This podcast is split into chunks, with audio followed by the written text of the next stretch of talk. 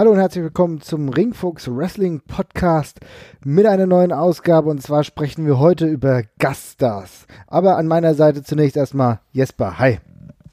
Äh, es wird, es ist wirklich schlimm, einfach alles schlimm. Ich zum ersten Mal mit einem ganz schlechten Gefühl in die Ausgabe starten. Aber ja, guten Abend. ja. Kurz zur Info, ich habe gerade Hannover 96 gegen Bochum gesehen in einem furchtbaren Fußballspiel und ich glaube, das ist die perfekte Grundlage für diesen Podcast. Ja. Ich bin, bin, ganz ehrlich, ich habe mir erstmal ein Bier aufgemacht, denn äh, was ja. wir heute besprechen werden, ist ohne Bier kaum zu ertragen. Das ist richtig. In dem Sinne Prost, ich habe hier gerade auch eins noch. Sehr gut, Prost, ja, auf jeden Fall. Das ist übrigens eine Folge, die von unseren Hörern gewünscht wurde und da haben wir gedacht, das machen wir doch so gleich.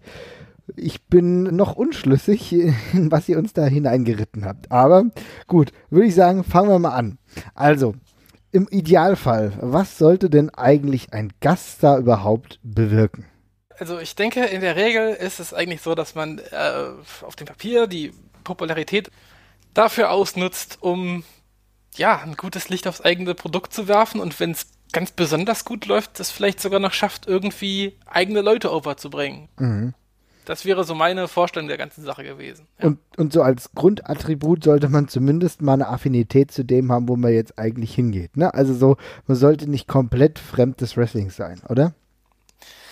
Das weiß ich gar nicht, aber ich, äh, fremd kann man, glaube ich, durchaus sein. Man muss sich halt nur wirklich drauf einlassen. Das ist, mhm. glaube ich, die Sache. Man muss Bock drauf haben. Und es gibt nichts schneller, als was man merkt, als wenn jemand live bei einer Wrestling-Veranstaltung ist, der mit Wrestlern agiert und darauf keine Lust hat. Ja, das stimmt. Aber gehen wir mal eine ganze Weile zurück, bevor wir jetzt in die jüngere Geschichte kommen. Bitte, bitte, ja. so, weit wie, so weit weg wie möglich von der jüngeren Geschichte. Ich genau. habe echt Angst.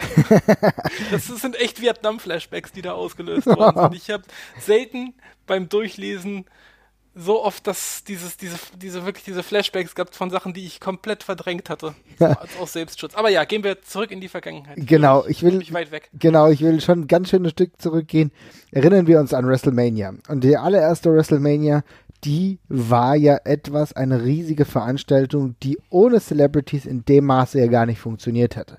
Also da gab es eine richtig große Starthilfe für die WWE äh, auch für dieses WrestleMania-Produkt, wo dann äh, Cindy Lauper war dabei im Damenmatch, hat davor Promo gemacht. Und ganz markant natürlich die Rolle im Main Event Mr. T an der Seite von Hulk Hogan gegen Paul Orndorff und Roddy Piper. Also hier Mr. T auch ein Celebrity, der zu der Zeit ultimativ heiß war. A-Team, 80er Jahre Klischee, 80er Jahre Serie, ähm, das war zu der Zeit absolut heiß und das hat der WWE natürlich durchaus geholfen. Nebenbei noch ein bisschen ein paar Leute wie Liberace, die rumgelaufen sind, ein bisschen diese Rock and Wrestling Verbindung haben aufleben lassen. Das war ja was, da kann ich gar nicht so negativ drüber sprechen, denn es hat dem Produkt zu der Zeit schon geholfen, auf ein anderes Level zu kommen. Es hat damals auch sehr gut gepasst, muss man einfach auch sagen. Diese Charaktere, die man damit eingebracht hat als, als äh, Gaststars, haben einfach noch sehr gut in das damalige Produkt reingepasst und Mr. T wirkte damals so von der ganzen Art her dem, dem WWE-Produkt oder WWF-Produkt damals ja gar nicht so fern. Das äh, ging ja schon alles ganz gut auf. Also man war ja ziemlich nah vom, vom Produkt her an dieser ganzen 80s, Late 70s Action-Sache mit dran. Und darum wirkten die Charaktere, wenn sie dann dabei waren, eben auch nicht so krass wie Fremdkörper, wenn sie denn aus dem Bereich gekommen sind. Also gut, Cindy Lauper ist noch was anderes, aber äh, da darf man eben auch nicht unter den Tisch fallen lassen, was das für ein, für ein Riesenstar damals gewesen ist. Mhm. Äh, also insofern schon zwei große Namen und zum Teil eben Namen, die auch sehr, sehr gut reingepasst haben. Ja, und auf jeden Fall. Und hinzu kam natürlich, dass du halt mit Mr. T eine Figur hattest, die dort im Ring, als sie dann im Ring war, eher so Basic Moves geschlagen hat. Also da war kein Piledriver und nichts, da waren ein paar Jabs, da war viel Amateur Wrestling dabei. Das war relativ ungefährlich, relativ sicher, aber hat trotzdem eine Intensität gehabt und du hast natürlich gemerkt, dass Roddy Piper und er auch im wirklichen Leben nicht so gut harmoniert haben. Und das hat mhm. sich auf, die, auf den Ring, auf die Aktion im Ring ganz gut übertragen, sodass du das Gefühl hattest, hier dreht sich wirklich etwas um einen Hass zwischen verschiedenen Personen. Das hat der ganzen Sache natürlich sehr geholfen und war für das Gesamtprodukt in meinen Augen förderlich. Wenn wir noch weiter zurückgehen, dann müssen wir auch sagen, dass interessant sowieso immer diese Verbindung mit Boxen und Wrestling, Muhammad Ali, der auch große Affinität zu diesem Sport oder zu dieser Entertainment-Form Wrestling hatte, der ähm, sich auch das eine oder andere geklaut hat, will ich mal meinen. Ich, man könnte auch sagen, er hat sich's abgeguckt. Muhammad Ali, einer der größten aller Zeit, da sind wir uns, glaube ich, alle einig, hat sich aber damals von dem George, George einige Sprüche abgeguckt, die hat er selbst für sich dann auch irgendwie übertragen und war dann auch im Wrestling eigentlich immer wieder präsent. Ich erinnere mich an Situationen mit Gorilla Monsoon, äh, Aufeinandertreffen und natürlich dann das Match, das große Mismatch, um es mal so zu sagen, Antonio Inoki gegen Muhammad Ali, wo Inoki die allermeiste Zeit, glaube ich, auf dem Rücken verbracht hat, hat, hat irgendwie versucht, die Beine von Muhammad Ali irgendwie zu malträtieren. Das war natürlich ein absolut großartiges Match großartig nicht von der Ausführung her, das kann man sich nicht wirklich schön ansehen, aber es waren halt zwei Namen, die da aufeinander geprallt sind und das war etwas, was wahrscheinlich auch dem Sport, dem Wrestling-Sport, sage ich mal, zu einer größeren Glaubwürdigkeit hat verhelfen sollen. Inoki hat ja Jahre danach noch davon gezerrt. Also aber auch irgendwas, wo ich sagen würde, das war zumindest nicht peinlich. Ja, da stimme ich zu einfach nur ein gutes Beispiel dafür, wie man es eben gut anstellen kann und wo man auch, glaube ich, sehr schnell von außen erkennen kann, wo der, wo der Sinn der ganzen Sache dahinter ist, ja. Mhm. Aber wie gesagt, es ist ja sowieso interessant, Boxer hast du immer wieder gehabt. Ne? Also die haben eine Affinität zum Wrestling, das muss man durchaus sagen, wahrscheinlich auch gerade wegen diesen flashy Situationen.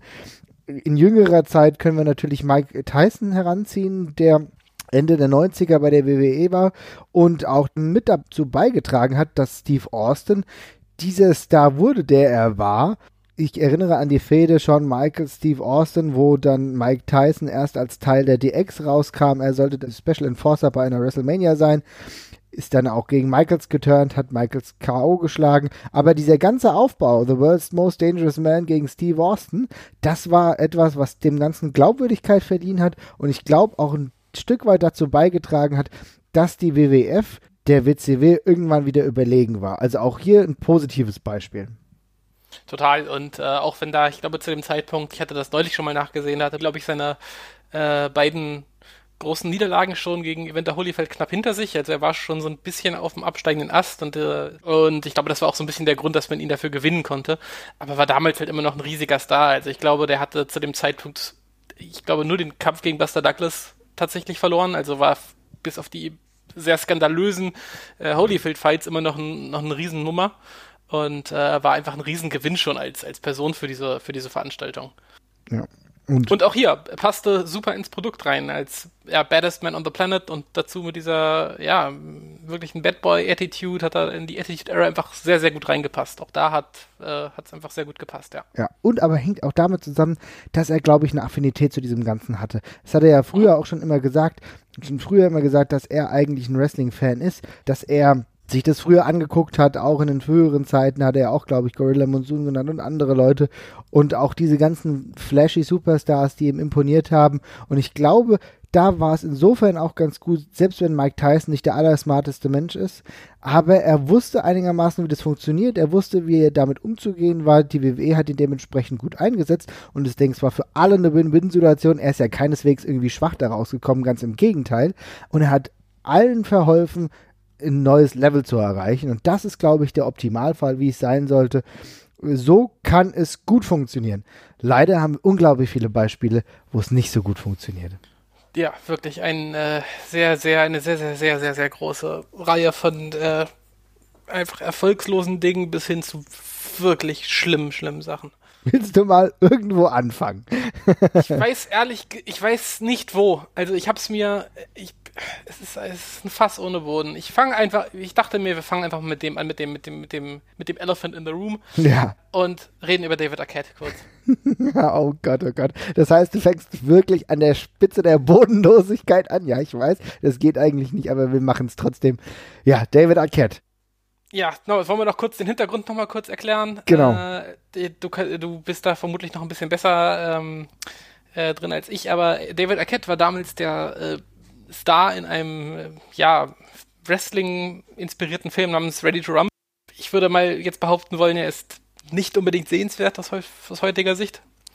Und äh, war der Film WCW produziert oder ist das einfach nur Zufall gewesen? Das war schon WCW-Produktion, aber natürlich auch, ja. ich glaube, es auch, war ja noch Turner-Produzent. Weißt du? Ja, okay. Und in diesem Film spielt er eben einen äh, ja, dämlichen dummen Wrestling-Fan, der sich in eine hanebüchenen Story dann verwickelt. Und ach, die, ich glaube, der Film ist nicht weiter erwähnenswert. Nein, auf keinen Jeden, Fall. Er ist von auch, vorne auf, bis hinten beschissen. Ja? ja?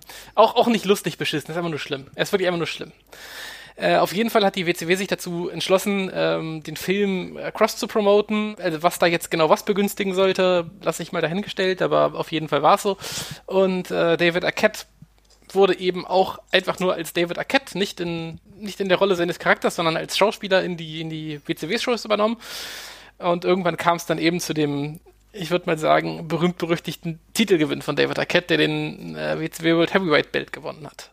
Und das war im Endeffekt, ja, ich, viele würden sagen, der letzte Nagel in den Sarg der WCW. Ja. Und ich denke, das kann man durchaus so äh, verargumentieren denn hier wurde ein Titel endgültig entwertet. Es gab keinerlei Grundlage, ihn irgendwie noch als wertvoll anzusehen.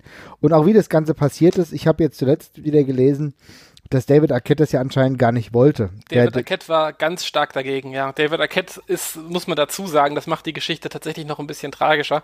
Äh, David Arquette ist soweit ich informiert bin, wirklich großer Wrestling-Fan gewesen selber, schon immer, äh, schon immer gewesen und hat verstanden, was das heißt, wenn er diesen Titel gewinnt wie das auch von den Leuten aufgenommen werden würde.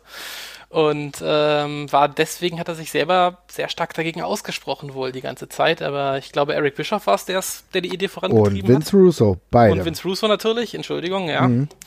Ja, sie hielten das nach wie vor für eine, für eine, für eine richtig, richtig tolle Idee. Und ähm, dann, dann ist es passiert, wie es passiert ist, ja. Das ist halt eine Situation gewesen, wo es hauptsächlich äh, darum ging, denke ich mal, von Vince Russos Seite aus gedacht, schnell kurzfristige Erfolge zu sammeln. Was kann da der Erfolg sein? Es kann nur darin liegen, große Aufmerksamkeit zu bekommen, große Nachrichten, die sich dranhängen und sagen, guck mal hier, der ist ein WCW-Champion geworden. Dass damit halt eine Folge beginnt von negativen Abläufen, von, der, von einem Abwenden der Fans, die sagen, okay, jetzt ist der ganze Scheiß endgültig nichts mehr wert.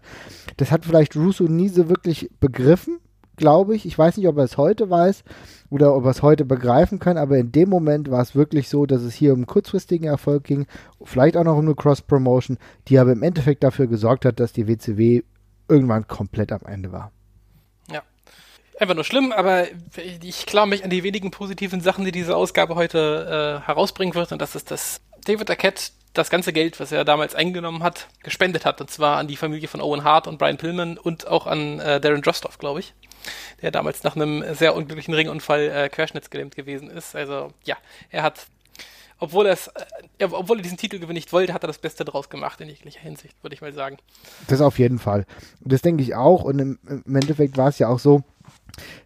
dass er ja irgendwie auch nicht die, die alleinige Macht darüber hatte. Er musste Dinge dann äh, dementsprechend auch über sich hier gehen lassen. Aber wie das Ganze passiert ist, ich kann mich, glaube ich, erinnern, das war in diesem Triple Cage Match, ne? Ich denke, mhm. da sind, da sind wir uns alle einig. Das ist auch was, wir werden irgendwann über Gimmick Matches sprechen.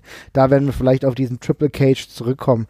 Auch äh, Sinn und Unsinn. Das war ein dreifacher Käfig, der aber grundsätzlich deswegen da drin war, also äh, in diesem Pay-Per-View, weil er in der Storyline auch in dem Film war, wenn ich das richtig sehe. Ich habe den Film nie gesehen. Ich habe eine große Abneigung dagegen gehabt, aber ich glaube, er war auch in dem Film implementiert ein Grund, warum man das dann auf Pay-Per-View gebracht hat. Wie gesagt, da ist dann der Titelwechsel passiert. Ja, was soll man sagen? Äh, ja. dunkle, dunkle Geschichte. Es war Mitte 2000. Danach ging es auch nicht mehr so wirklich lange gut mit der WCW. Hat für viele Arbeitslose gesorgt, kann man, kann man leider auch so sehen, ja. Mhm. Ja. also das ist natürlich, das, ich glaube, das ist von vielen Wrestling-Traditionalisten das absolut größte Drama gewesen, wenn es darum ging, Celebrities zu implementieren in deinem Hauptprogramm, dann war das das ultimativ Schlimmste. Ich glaube, dass wenn du Jim Cornette fragst, der wird heute noch heulend zusammenbrechen und abgesehen davon, dass Jim Cornette jetzt nicht unbedingt das Richtmaß ist, der Junge ist ja auch schwierig, will ich mal meinen, ja. Aber da gibt es ja natürlich auch andere. Ich denke, Jim, Jim Ross würde die Sache ähnlich kritisch sehen, wie wir sie hier gerade beleuchtet haben und andere. Bill Apter natürlich auch. Also nur ein paar Leute zu nennen. Ja, das war natürlich sehr dramatisch davor gab es ja auch einen Haufen Mist. Also ich muss ja sagen, in der Recherche, ich habe das komplett verdrängt, aber ich habe.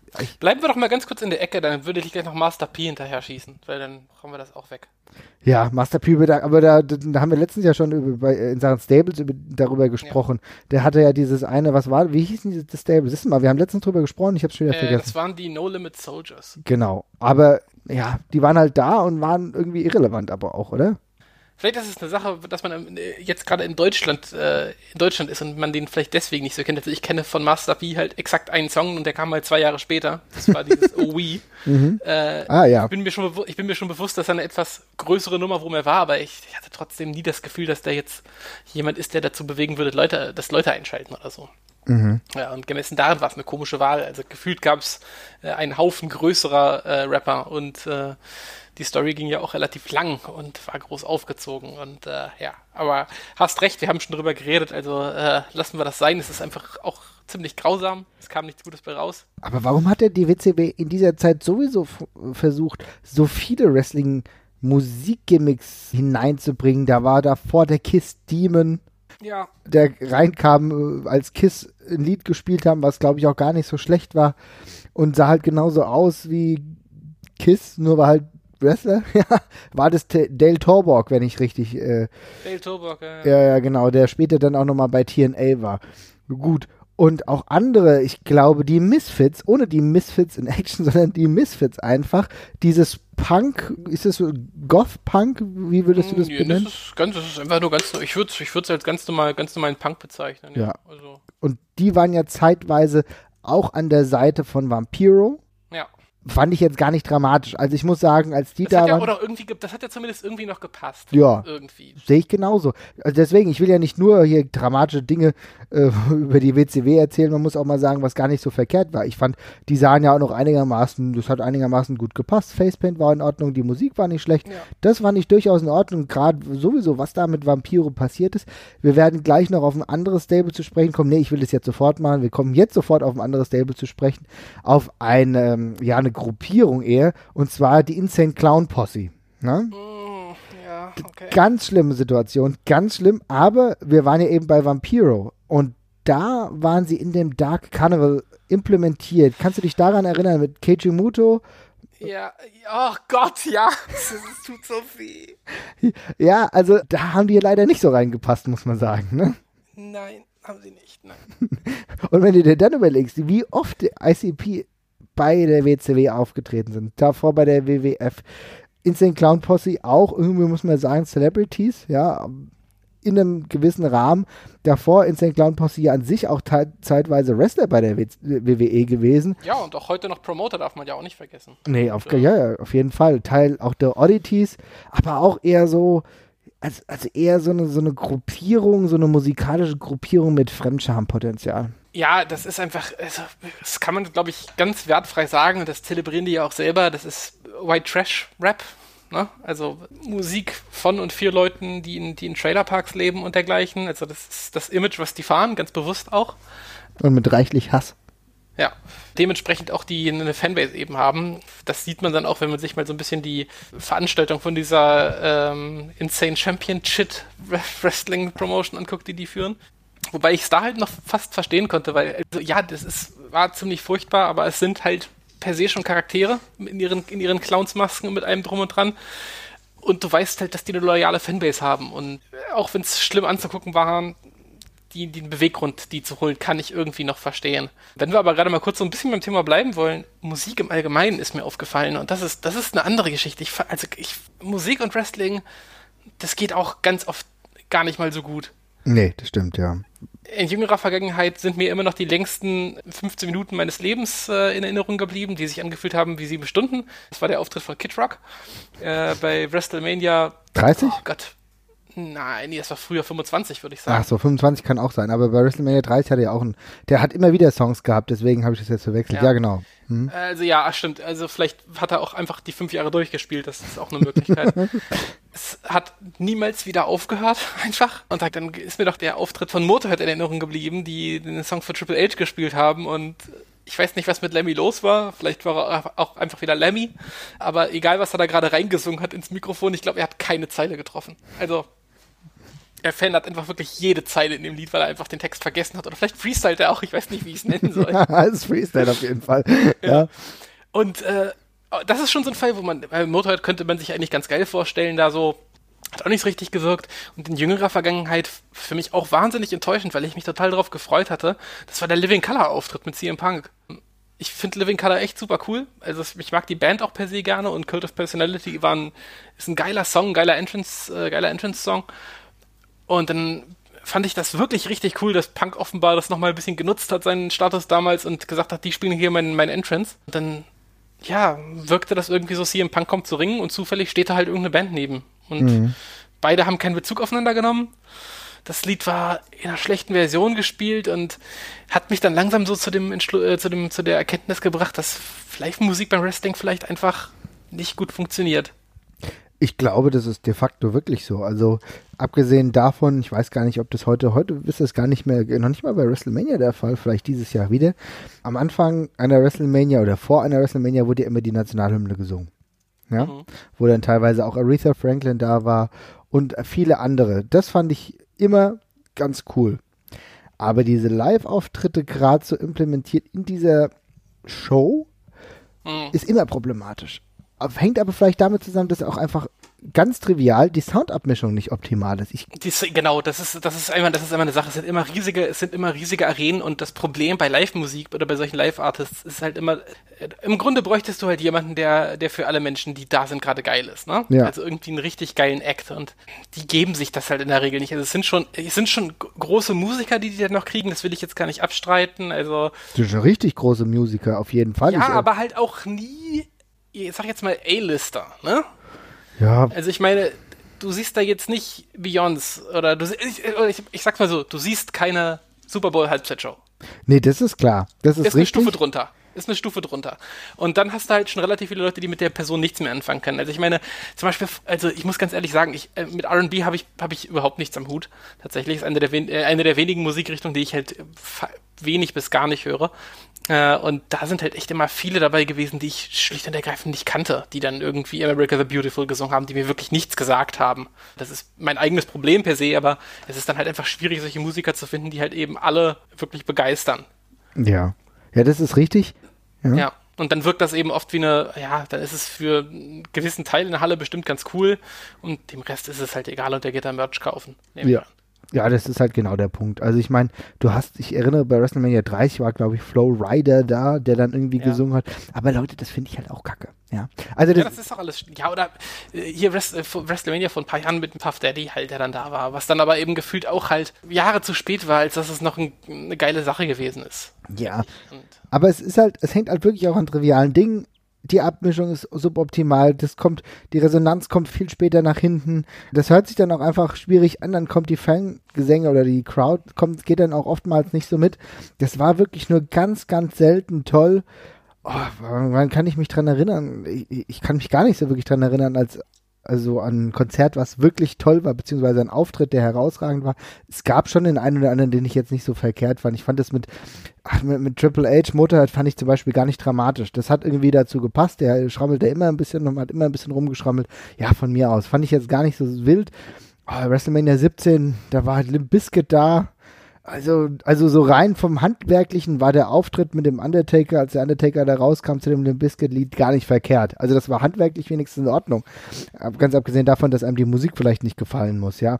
Aber anson ansonsten ist es halt einfach problematisch. Gut, okay, letztes Jahr WrestleMania fand ich cool, hat jetzt liedtechnisch war das auch am unteren Niveau anzusiedeln, aber als Sascha Banks rauskam, ja, ja, ja. als Snoop Dogg rauskam, ja. das war natürlich schon ein geiler Moment. Ja. Nee, das ist auch ganz gut, aber ich das, äh, da kommen wir ja auch nochmal, wenn wir dann unsere Wrestling-Themes-Folge dann irgendwann machen, bestimmt nochmal drauf. Äh, das Wichtige an Wrestling-Themes ist eben nicht zuletzt der Wiedererkennungswert und bei einem Live-Auftritt wird der halt ein Stück weit verzerrt und nimmt da schnell mal ein bisschen die Luft raus, finde ich auch. Aber da kommen wir das dann stimmt. noch zu.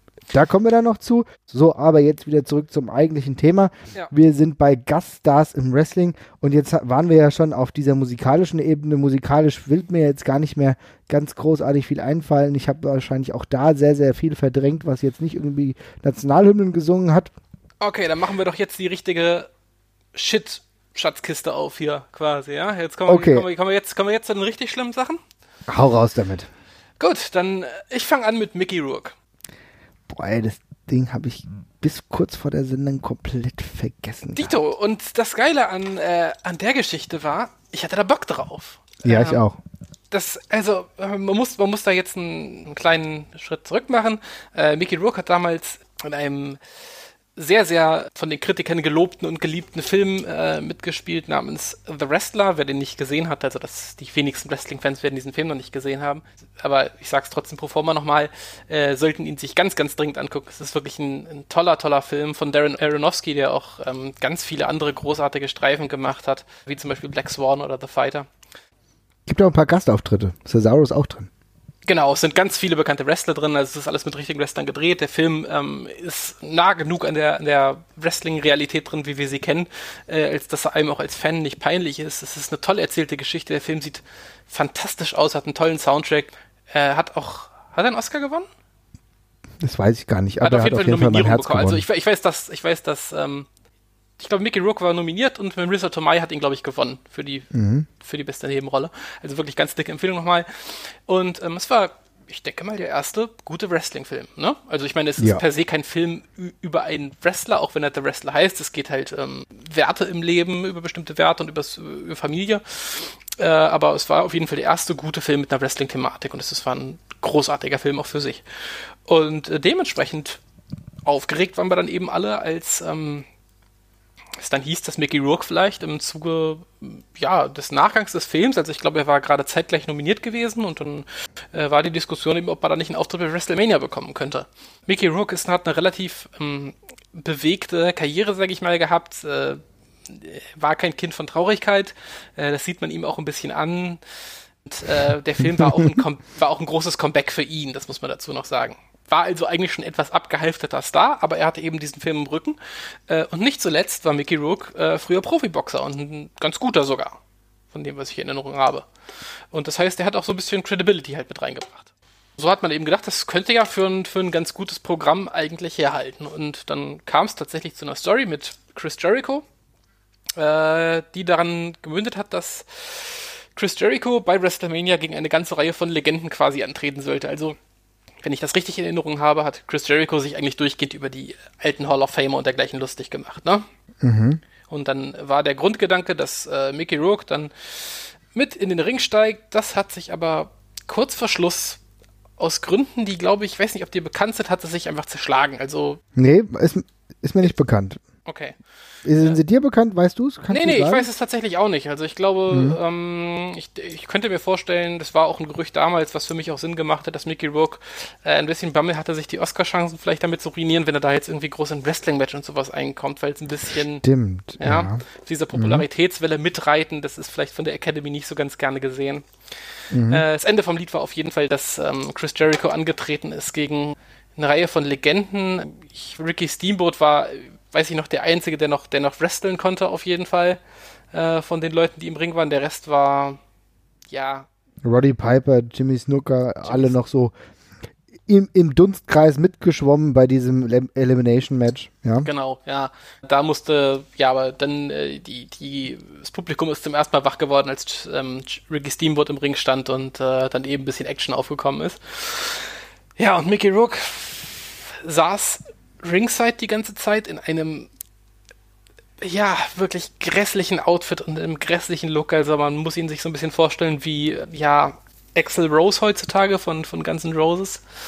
Mit irgendwelchen komischen, äh, ja, Rasterlocken und einem Botox aufgedunsenen Gesicht.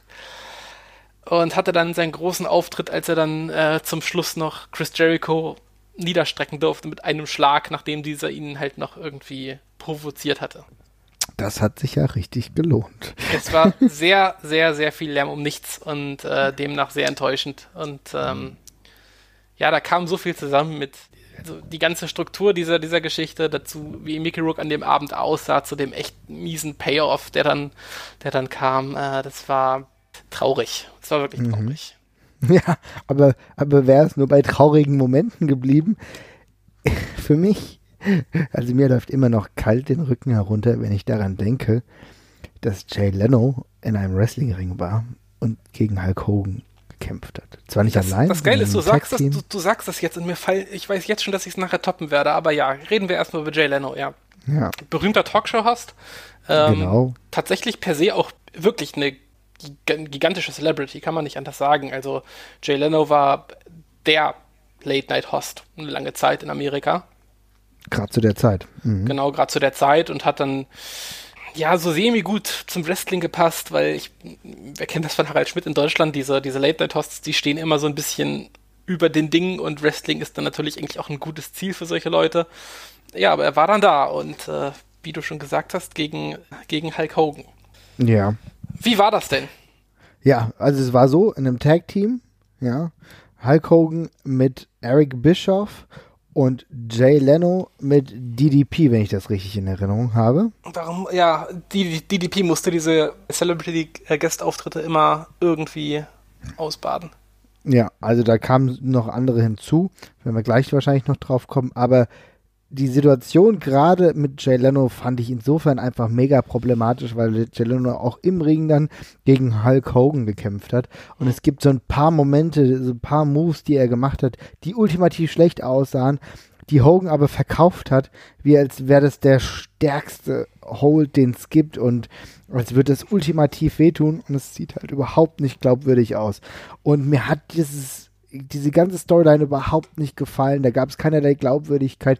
Wenn es nur gegen Eric Bischoff gegangen wäre, Eric Bischoff gegen Jay Leno, dann mhm. kann ich damit leben. Aber ja. nicht gegen Hulk Hogan, der in dieser Zeit um den World Title immer noch mitgekämpft hat. Das ist mega lächerlich gewesen und das fand ich zu der Zeit, ich habe damals wirklich WCW regelmäßig verfolgt, fand ich damals schon störend und verstörend. Ähm, es ist auch komisch, wenn man bedenkt, was Hulk Hogan für, ein, äh, für einen Ruf hatte äh, so als Backstage-Politiker und dergleichen, der auch sehr darauf bedacht war, seinen eigenen Status so zu erhalten und dann offenbar keine Probleme hat, in diesem Match sich zum absoluten Hampelmann zu machen. Das ja. finde ich halt immer auch noch wahnsinnig, wahnsinnig komisch. Also, Ging es ihm wirklich in der Zeit wirklich nur darum, den Celebrity-Status, den er hatte, weiter nach vorne zu treiben, war es dann dementsprechend egal, wie die In-Ring-Leistung aussieht, kann alles sein. Also ich meine, da war ja auch eine Zeit der Größenwahnsinnigkeit durchaus vorhanden, ja. auch von Seiten Hulk Hogans aus. Vielleicht hat es dazu beigetragen, aber es war etwas, was dem Produkt auch damals, würde ich schon sagen, eher geschadet hat. Ja, definitiv. Ich meine, es gibt noch übrigens andere Talkshow-Hosts. Ich will noch mal auf etwas vielleicht nicht ganz so Dramatisches kommen. Da haben wir nämlich eine Einsendung bekommen vom Gerald und zwar hier. Jo, also lieber Marvin, ähm, Gaststars beim Wrestling, da fallen mir natürlich eine ganze Menge von Leuten ein. Ähm, ich habe mich aber jetzt doch, mein, mein liebster Gast war tatsächlich erst recently, 2015 nämlich erst da. Ähm, ich erkläre auch gleich warum normalerweise hat die WWE ja so ganz harte Hunde dort, ob das jetzt körperlich ist oder äh, vermeintlich ähm, krasse Geschäftsleute oder so. Ich erinnere mich an Donald Trump, da war er noch weit weg vom Präsidentenamt. Da hat er schon eine Fehde mit Vince McMahon gehabt. Ähm, dann haben wir so Leute wie den Terminator, Arnold Schwarzenegger oder äh, Mike Tyson war zu Gast. Also ganz krasse Hühnen, Shaquille O'Neal war dort und einer, der aber so gar nicht in diese Reihe passt für mich, ähm, sondern vielleicht der intellektuellste Gast, den die WWE jemals hatte, das war John Stewart beim SummerSlam 2015, der dann überraschend John Cena einen Stuhl übergezogen hat und damit Seth Rollins ähm, den äh, Titel äh, geholt hat. Äh, und seine Begründung war, dass Ric Flair eben der, Re der Rekord von Ric Flair nicht eingestellt werden dürfte. Ric Flair wäre nun mal der größte aller Zeiten. Äh, die Story war ein bisschen hanebüchen, ich gebe es ja vollkommen zu und man hat es mhm. irgendwie vielleicht auch kommen sehen, äh, dass er auf einmal zum Heel wird, gerade John Stewart, der halt eigentlich keiner Fliege was zu Leide tun kann, allein schon staturmäßig. Ähm, ich fand es aber einfach schön, man, man kommt sich, ihr hattet das ja auch schon mal thematisiert, ähm, man muss sich rechtfertigen dafür, dass man Wrestling guckt. John Stewart muss sich nie dafür rechtfertigen, dass er Wrestling guckt, sondern er hat es halt einfach gemacht und ist doch schön, wenn man so einen, so einen total liberalen Kerl hat, der sich in der Weltgeschichte äh, problemlos zurechtfindet und der dann bekennender großer Wrestling-Fan ist. Ähm, ich schaue beides gern Wrestling und John Stewart damals bei der Daily Show, von daher war das für mich die perfekte Kombination. Ja, ich muss sagen, also gab wirklich Schlimmeres als Jon Stewart. Wie hast du die Situation damals gesehen? Ja, also ich mir ging das, wie auch schon angedeutet, dann ein bisschen zu weit mit dem mit dem mit dem Turn und dergleichen. Das war mir dann auch ein bisschen zu affig, aber das hat alles nicht wehgetan. Und das Wichtigste an der Geschichte ist dann halt auch immer, dass auch wenn, wenn diese Storyline dann vielleicht jetzt nicht der große Kracher ist, im Endeffekt wird mir das auch zu hoch gehangen. Ich meine, sowas passiert und keinen stört das noch in ein paar Jahren, ne? es sei denn, es ist halt so eine Arcade-Geschichte. Mhm. Ähm, aber das Wichtigste ist halt tatsächlich, dass die Segmente mit diesen Leuten Spaß machen. Und äh, das war bei Jon Stewart halt der Fall, weil der Typ kann improvisieren, der kann reden und der hat sich komplett darauf eingelassen. Das hast du gemerkt und der hatte den Spaß seines Lebens. Das hast du auch gemerkt. Ja, dem, dem hat das Fall. gefallen, was er gemacht hat. Für den war das ein bisschen wie im Bälleparadies im, äh, bei Ikea. äh, der, der, hatte, der hatte Bock drauf und die anderen Leute, die mit ihm interagiert haben, haben auch sofort lustiger gewirkt, fand ich in dem Kontext. Und, ähm, und auch wenn man dann darüber streiten kann, ob das nötig ist, dass der dann eben in irgendwelche Titelmatches eingreift oder involviert ist mit irgendwelchen, irgendwelchen komischen, ja, Rechtfertigungen, das war lustig. Das ist okay.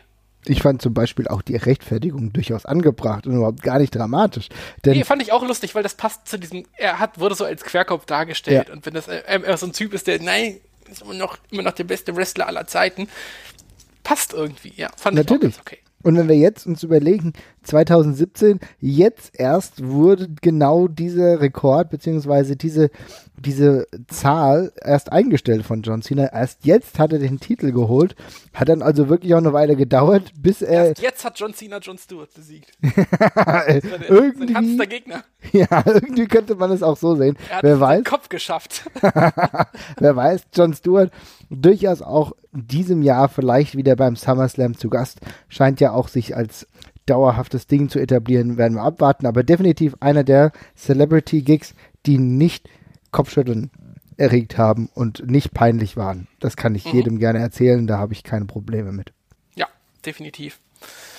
Ja, dann nutzen wir doch den kurzen positiven Ausflug, um uns in schlimmere Gefilde zu begeben. Eins hoch, zwei runter. Ja, this is why we can't have nice things. Ja.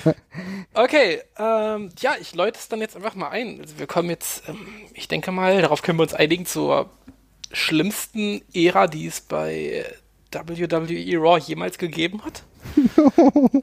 äh, und das ist die, ja, die Zeit, aus der man gar nicht so viel vergessen kann, wie man möchte. äh, und das ist die sagenumwobene Guesthouse-Zeit, in der jede Woche irgendeine andere berühmte Persönlichkeit Raw gehostet hat, was auch immer das hieß. Das hatte teilweise sehr unterschiedliche Ausprägungen. Marvin, vielleicht erzählst du noch mal kurz, wie man sich das vorstellen kann. Also wir haben jetzt hier eine normale Raw-Ausgabe und dann kommt ein Celebrity und macht was? Kann im Zweifel sogar Matches bestimmen, präsentiert sich auf jeden Fall, mischt sich in Diskussionen ein, mischt sich in Fäden ein und hat eigentlich das Anliegen, sich selbst dementsprechend zu präsentieren und ja, im Zweifel halt auch noch andere. Aber das Problem ist, da waren einfach sehr, sehr viele Charaktere dabei, die ich durchaus verdrängt habe, muss ich sagen. Ich habe immens viel verdrängt.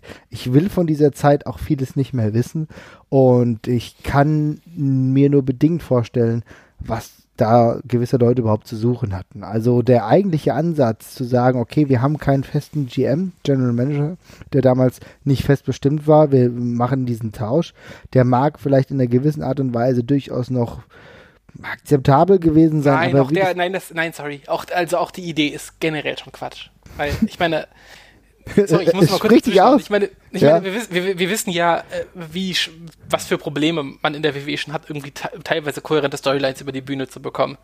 Sich dann noch selber die Challenge aufzuerlegen, dass man da täglich mit einer wechselnden, wichtigen Figur zu tun hat, ist schon echt bescheuert. So, das ist, das ist generell schon mal blöd.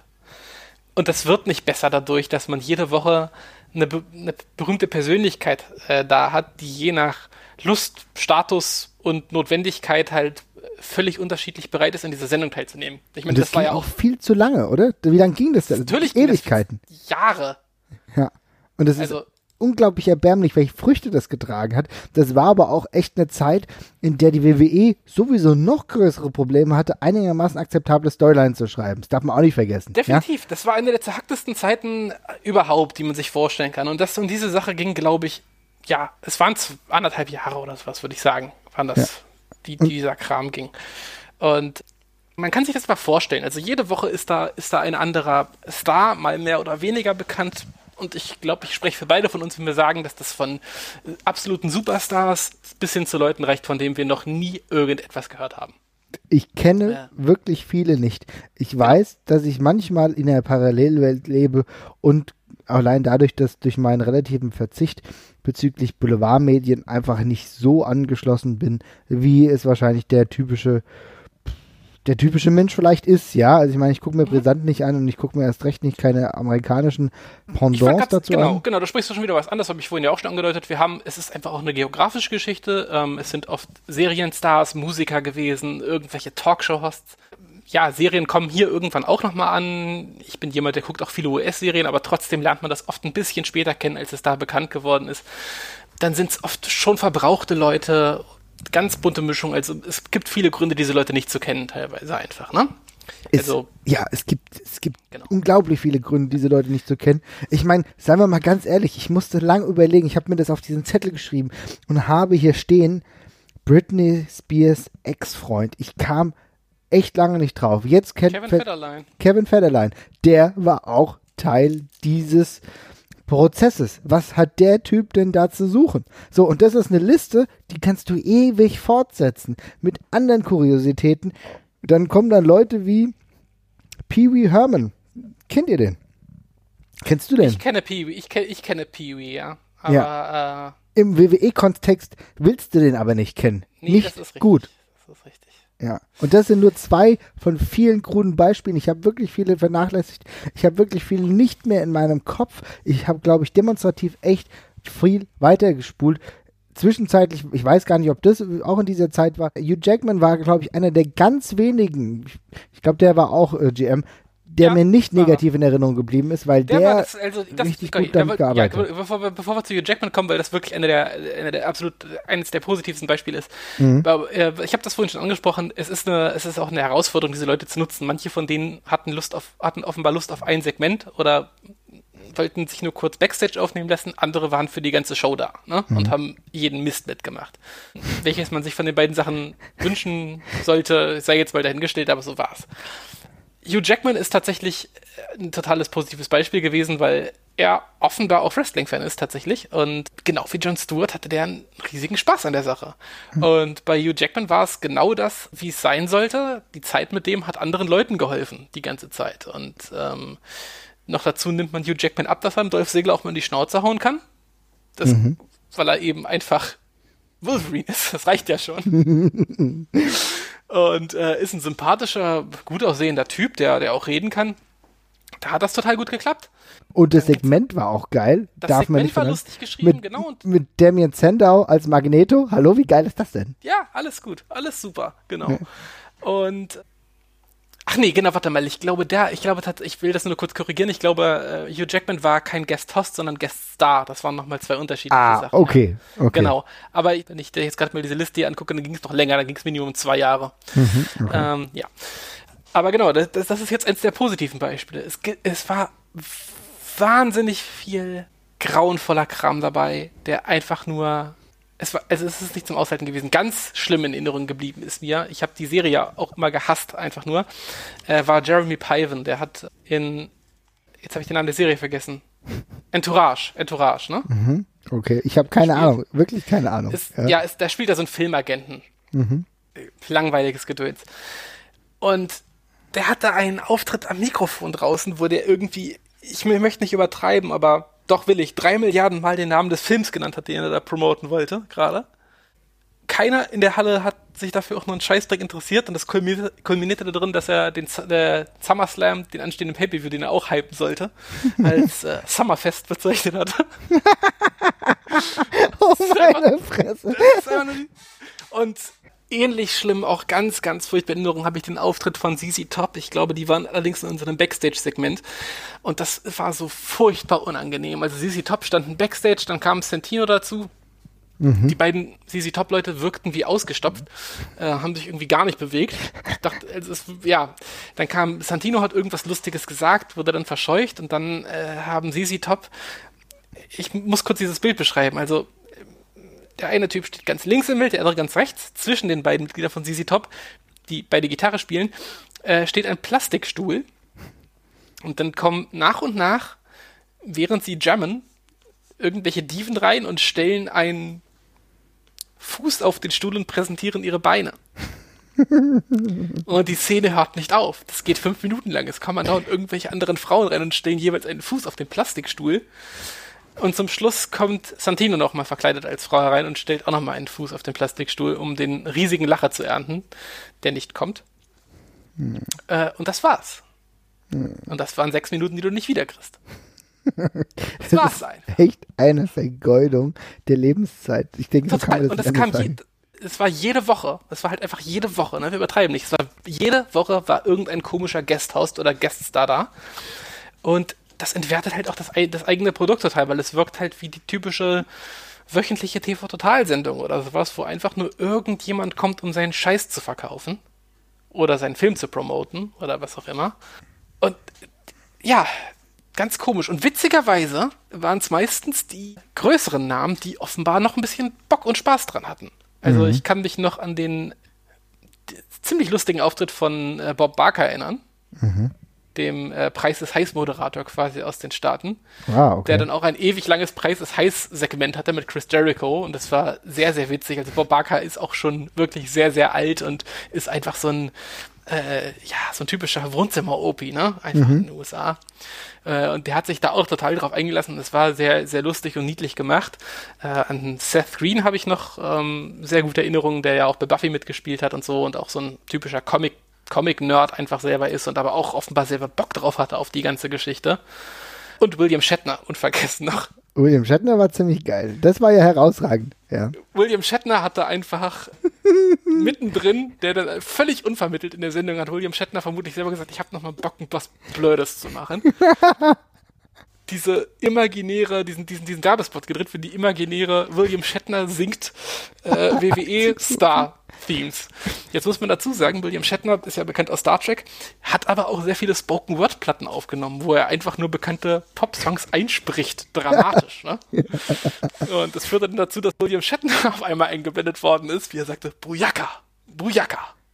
619. Müssen wir auf jeden Fall in diese Sendung Shownotes reinhauen. so, ja, auf jeden Fall. Es ging irgendwie auch vier oder fünf, ich würde sagen vier oder fünf Minuten. Sie haben wirklich einen gut produzierten Infomercial-Clip quasi gemacht, wo er diesen Mist eingesagt hat. Das war wirklich, das war wirklich lustig. Also, I so ging es halt, sexy halt, ja. boy. I am genau. a boy. ja, genau. Super geil. Das war echt gut. Also das waren wirklich so positive Momente, muss man sagen, ja. Ja. Ich erinnere mich auch noch positiv, wir gehen gleich wieder ins Negative, keine Angst, liebe Podcast-Zuhörer, wir gehen gleich wieder ins Negative, das ist eine sehr frustrierende Folge heute, ja. Aber was ich auch nicht ganz so dramatisch fand, hätten wir übrigens aber noch besser machen können, waren die Muppets, die da waren. Das war mhm. teilweise ganz lustig. Ja, das war, fand ich auch in Ordnung. Das war von vornherein extrem blöd, aber es war halt dermaßen over the top, dass es einfach, ja, dass sich jeder nur darauf einlassen konnte irgendwie, ne? Ja, ich meine, ich habe sowieso eine kleine Affinität zu den Muppets. Ich finde es sowieso immer ganz lustig, gerade wenn so Skits gut gemacht sind und auch ich mag diese Charaktere. Ich kann mich erinnern an eine Szene mit Seamus, der dann irgendwie, äh, war das, ja, Beaver, ne? Beaver und Seamus, glaube ich, die aufeinandertreffen, beide mit orangenen Haaren und so weiter. Das ist halt, das sind so lustige Segmente, das kommt ganz gut. Das hat keinem wehgetan. Ich hätte mir fast noch mehr erhofft, noch besser erträumt, dass zum Beispiel CM Punk ähm, besser mit den Muppets interagiert, weil das war gerade eine Zeit, das hätte sehr, sehr gut funktioniert. Vielleicht aus irgendeinem Grund war das halt nicht der Fall, aber das war noch in Ordnung. Aber ganz ehrlich, wir haben jetzt zwei positive Namen oder drei, vier positive Namen genannt, aber ihr dürft nicht vergessen, wo das passiert ist. ging fast zwei Jahre. Ihr könnt euch überlegen, wie schlimm das teilweise war. Ja, also auch einfach mal überlegen, wie viele Stars einem selber einfallen, dass sowas über zwei Jahre unterhaltsam wäre. Also selbst das ist ja schon schwer. Erstens das und dann musst du es auch immer noch gut schreiben und wir wissen alle, welche Probleme die WWE damals hatte, Dinge sinnvoll zu schreiben und äh, das hat da halt auch kein Stück besser funktioniert. Ich war sehr, sehr froh, als diese Zeit irgendwann vorbei war. Ich glaube, danach habe ich auch wirklich wieder re regelmäßiger Raw geguckt. Das war echt eine Zeit, wo ich sehr, sehr viel geskippt habe, weil es für mich unerträglich war und äh, wir hatten es in den letzten Folgen irgendwann mal von, von Schämen das war auch was, da hätte ich jetzt auch nicht immer meine, meine Hand für ins Feuer gelegt, dass ich jedem äh, laut halt sage, ja, ich bin Wrestling-Fan und außerdem ist jetzt gerade der Ex-Freund von Britney Spears aufgetreten bei Raw. Das fand ich eher peinlich, ganz ehrlich. Mhm, ja. Okay, jetzt haben wir die, jetzt haben wir natürlich Raw und jetzt haben wir natürlich die WWE großartig thematisiert, aber wir dürfen auch nicht nur bei der WWE bleiben. Wir haben ja eben schon mal die WCW angesprochen. Die WCW hat auch unglaublich viel Potenzial geboten, sich über das Produkt zu schämen. Und was ich auch vergessen habe und was mir erst bei der Recherche wieder in den Kopf gekommen ist, oh Gott, oh Gott, Rick Steiner gegen Chucky die Mörderpuppe. Oh Gott, ja. Hast, oh hast, du das noch im Kopf? Wusstest Na, du das? Ja, jetzt wieder. Ich habe es tatsächlich vergessen. Ich dachte, ich dachte, du willst noch was anderes hinaus, aber nee. bitte, ja. Jetzt ja. bitte erzähl. Ich will auch gar nicht so viel darüber erzählen, aber ihr könnt euch vorstellen, wie ein fiktionaler Charakter wie Chucky die Mörderpuppe die immer nur über den, nicht, das heißt ja nicht Titan schon bei der WCW, aber über diesen Tron mit äh, Rick Steiner spricht, während Rick Steiner eigentlich gerade eine Fehde wieder am Laufen hat mit seinem Bruder. Und Chucky die Mörderpuppe kommt rein und versucht ihn irgendwie, ja, wie soll ich sagen, in ihren Bann zu ziehen und den Fokus wegzunehmen mit den typischen Methoden wie Chucky, die Mörderpuppe, die man halt von diesen Filmen kennt, die ich auch übrigens auch nicht geil finde. Äh, könnt ihr alle toll finden. Ich bin jetzt kein großartiger Fan, habe dementsprechend eh keinen Bezug dazu und fand es dementsprechend, das war glaube ich 98, 99 sowieso ziemlich erbärmlich und ich weiß auch nicht, auf welche Idee die WCW da gekommen ist. Also auch hier wieder etwas, wo ich sagen muss, meine Güte.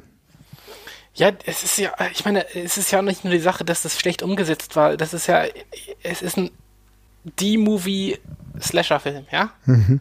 Wie in alles in der Welt soll das in einer Wrestling-Show funktionieren? Das ich meine, ist eine gute Frage, ja. Was ist denn das Best-Case-Szenario, was da passiert? Es kann, du kannst es ja keinen Puppe. Es ist eine Kinderpuppe mit ja. einem Messer gegen Rick Steiner. was, ja. ich, also ohne Scheiß ich frage ich frag mich ernsthaft, was sich Leute dabei denken. Auch hier ging Ja, ich kann dir genau sagen, was da passiert ist. Die hatten so eine große Tafel im Konferenzraum hängen und da stand dann Rick Steiner plus Chucky die Mörderpuppe. Dann war ein Pfeil, da kam ein Fragezeichen und nach dem Fragezeichen kam Profit. So, und den, den mittleren Punkt haben sie einfach nie herausgefunden. Aber sie dachten, das kommt schon, wenn wir es drehen. Abgesehen Spoiler, davon. es kommt nicht.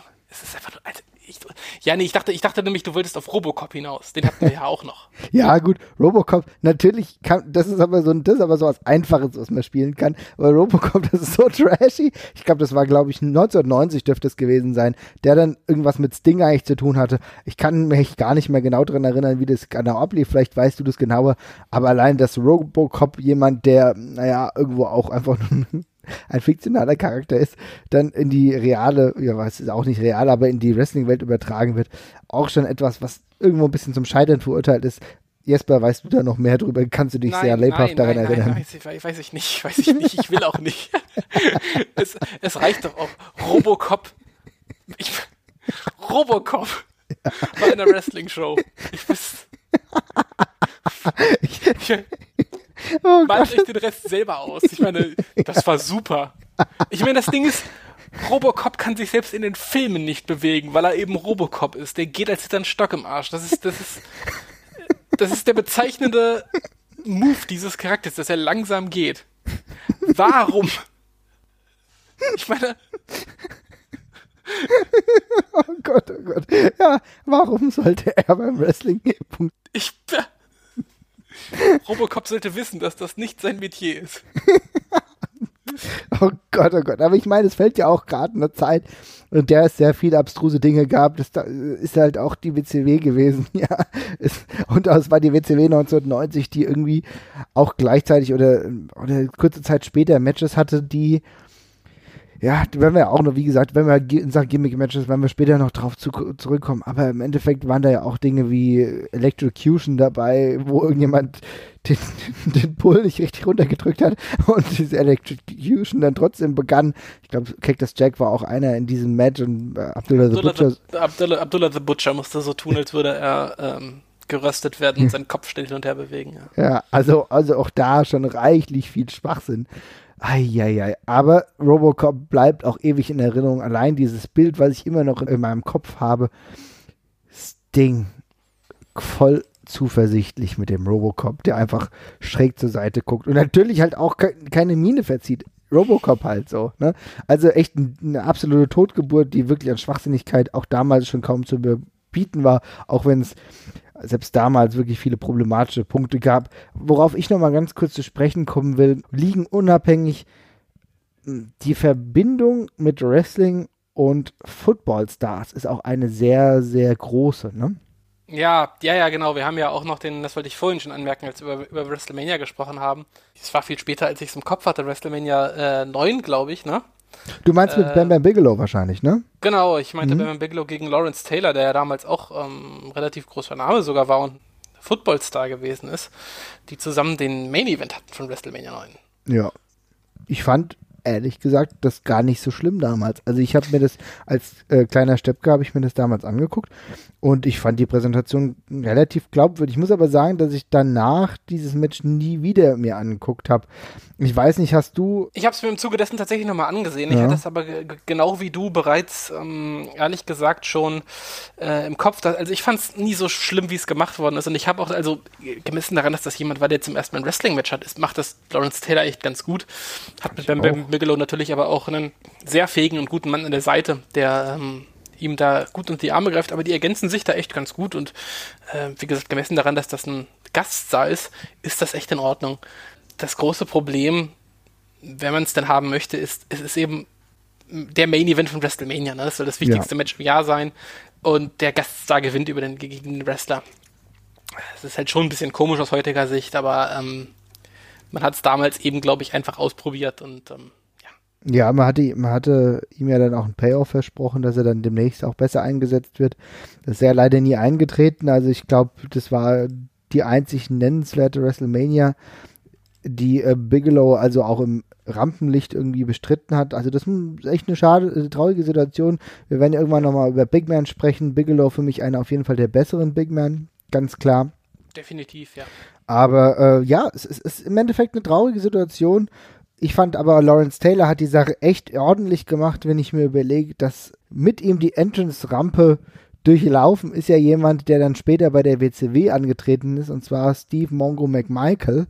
Und bei dem habe ich dieses wrestlerische Talent, was ich in Ansätzen bei JT gesehen habe, überhaupt nicht gesehen. Blöd nur, dass der dann zum Regular wurde. Das ist, ja, das ist tatsächlich ein ganz komischer Fall, wo ich auch bis heute nicht verstehe, was sie darin gesehen haben und dass sie das vor allem dann so konsequent durchgezogen haben. Das wirkt aus heutiger Sicht sehr, sehr komisch und äh, für mich, äh, als ich damals auch die WCW zum ersten Mal gesehen habe, hat das einen ungeheuer schlechten Eindruck hinterlassen. Ja, ein unglaublich steifer Wrestler, der ja. kaum Anlagen hatte und trotzdem ja, ziemlich viel äh, hineingepempert bekommen hat. Ich weiß, ich habe jetzt die Titelregentschaften nicht alle im Kopf, glaube aber, dass er auf jeden Fall United States Champion war. Der Titel hat damals auch wirklich was bedeutet. Und äh, für mich war es unglaublich problematisch, dass er den Piledriver als Finisher hatte. Ja. Wir alle kennen die Geschichte des Piledrivers. Und gerade ihm hätte ich dem jetzt nicht unbedingt als Finisher gegeben.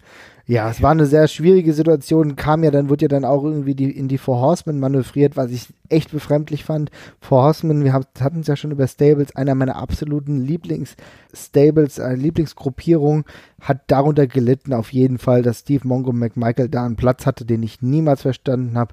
Und äh, ich war immer froh, wenn ich ihn kaum sehe er war am Mikrofon einigermaßen akzeptabel. Er hat ja dann zwischenzeitlich auch noch Play-by-Play -play gemacht. In Ordnung. Und beziehungsweise da war er Color Commentator. Das fand ich noch akzeptabel, aber im Ring wollte ich ihn nie sehen. Da hat mir LT definitiv besser gefallen. Schade, dass da nicht noch mehr rausgekommen ist. Für den einen Abend bei WrestleMania war das aber sicherlich in Ordnung, aber man hat es halt regelmäßig. Es waren ja auch danach noch einige Football-Stars dann bei Auftritten. Viele sind übrigens dann vom Football ja zum Wrestling gegangen. Das ist ja natürlich eine, eine lange Tradition, dass nicht nur Ringe zum Wrestling wechseln, auch gerade viele Footballer, da fangen wir bei JBL an, da können wir so viele nennen. The Rock ja auch, ich glaube, das weiß ja fast jeder, der sich mit Wrestling auseinandersetzt. Aber so als Gaststars waren dann sogar selbst noch bei TNA einige. Ja, also ich habe da so dunkle in Erinnerung, dass ich glaube ich irgendwann Jeff Jarrett mal mit den Tennessee Titans angelegt hat. Das war so die TNA-Zeit, die ich mir zeitweise mal angeschaut habe. Also auch da gab es viele kuriose Momente. Ja, da vergisst du ja den schlimmsten, ne? Wen habe ich vergessen? Äh, Pac-Man Jones. Du sagt mir gerade nichts. Ich hab's echt vergessen. Ja, Pac-Man Jones war ein Footballer, auch ein relativ bekannter für die, ach nee, für die Tennessee Titans tatsächlich, ja. Mhm. Ah ja, okay. mhm. Witzig. Ja. Ähm, hat dann auch später für die Dallas Cowboys gespielt, sehe ich. Äh, und ist dann, ich glaube, er war eigentlich jetzt kein Riesenstar per se. Mhm. Ist dann aber bekannt geworden aufgrund eines ähm, ja, großen Zwischenfalls, bei dem er in eine Schießerei verwickelt war, bei in einem Nachtclub in Las Vegas. Ähm, er hat sich da offenbar ziemlich schlimm benommen. Ich glaube, da kam auch diese Make-a-Drain-Geste her, weil er irgendwie Geld auf irgendwelche Stripperinnen geschmissen hat und dergleichen. Und irgendwie ist es alles halt komplett ähm, ja, eskaliert und es gab eine Schießerei, ich glaube auch äh, Tote. Okay. Oder zumindest schwer Verletzte und TNA hatte natürlich nichts Besseres zu tun, als diesem Mann Geld zu geben und äh, ihn für sich wresteln zu lassen. Und ich glaube, wenn ich mich recht erinnere, war der große Gag, dass er suspendiert gewesen war von der, ähm, von der NFL aufgrund mhm. des Verstoßes. Er war aber immer noch NFL-Spieler und das verbietet ihm leider in irgendeiner Form zu wresteln. Hm. Äh, und nun war diese Person, ja, schon über einen ziemlich langen Zeitraum im Jahre 2007 bei TNA eingestellt und war da eben Wrestler, der aber nicht wresteln durfte. Also äh, er durfte in keine physischen Konfrontationen mhm. verwickelt werden. Das hat ihm sein NFL-Vertrag verboten. Es wäre nicht TNA, wenn er nicht trotzdem Tag Team Champion geworden wäre. Mhm. Kann man sich ausmalen, wie gut gebuckt das dann gewesen ist und dergleichen. Großer Erfolg. Klingt fürchterlich, ich muss auch sagen. Klingt ganz grau. Also wie gesagt, es war äh, moralisch schon schwierig, dass du eben jemanden einstellst, der aufgrund dieser, dieser Vorgeschichte eben berühmt geworden ist oder zumindest noch bekannter geworden ist. Es war einfach noch ein reines Skandal ausschlachten. Mhm. Und dann wird jemand, der nicht wresteln darf, Tag Team Champion. Ähm, es ist halt alles ein bisschen komisch gewesen, aber gut.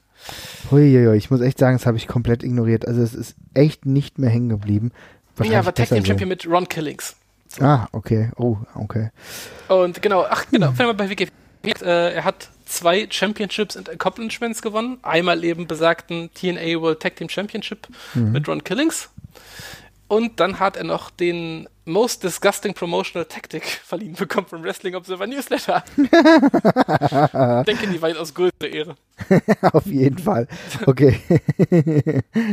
Macht er denn heute noch was? Ist er heute noch mal aktiv? Keine Ahnung. Mal Tja, warte, Pac-Man Jones. Mhm. Äh, oh, doch, er war, scheint wieder relativ erfolgreich, scheint relativ erfolgreich nochmal eingestiegen zu sein im, im Football tatsächlich. Mhm. Nachdem er erstmal Tag Team Champion war. Oh Mann, ja. auch, auch sowas hilft natürlich auch dem Titel nicht, ne? Da passiert relativ viel Müll, auch bei TNA. Tja. Äh, ich, ich kann mich auch damals an die Anfänge von TNA erinnern. Da war jemand wie Toby Keith. War das Toby Keith nicht zuletzt irgendwie auch bei, bei Trump und hat gesungen? Ich bin mir nicht sicher, ob es Toby Exakt, Keith war. ja. Ich, mein, äh, ich meine, dass das Toby Keith war, ja. ja. Und auch so, ein, auch so ein Regular eigentlich bei TNA, der immer mal wieder aufgetreten ist, immer mal wieder gegen seinen Spezi, die sind ja anscheinend ganz gut befreundet, Jeff Jarrett, immer eine verpasst hat, auch oft als äh, vermuteter neuer Besitzer und so äh, im Gespräch war und dergleichen, weil Toby Keith ja aus irgendwelchen Gründen sehr, sehr viel Kohle hat. Ja, genau, ja. Ja, gut, wenn man so viel Country, simple Country-Musik schreibt und die dann dementsprechend verkauft, dann funktioniert es halt anscheinend schon. Also auch da viele Dinge, an die ich mich gar nicht wirklich erinnern will. Ich weiß, Tito Ortiz war zum Beispiel auch bei TNA, da oh, haben wir natürlich. Gott, hör bloß auf. Das, ja.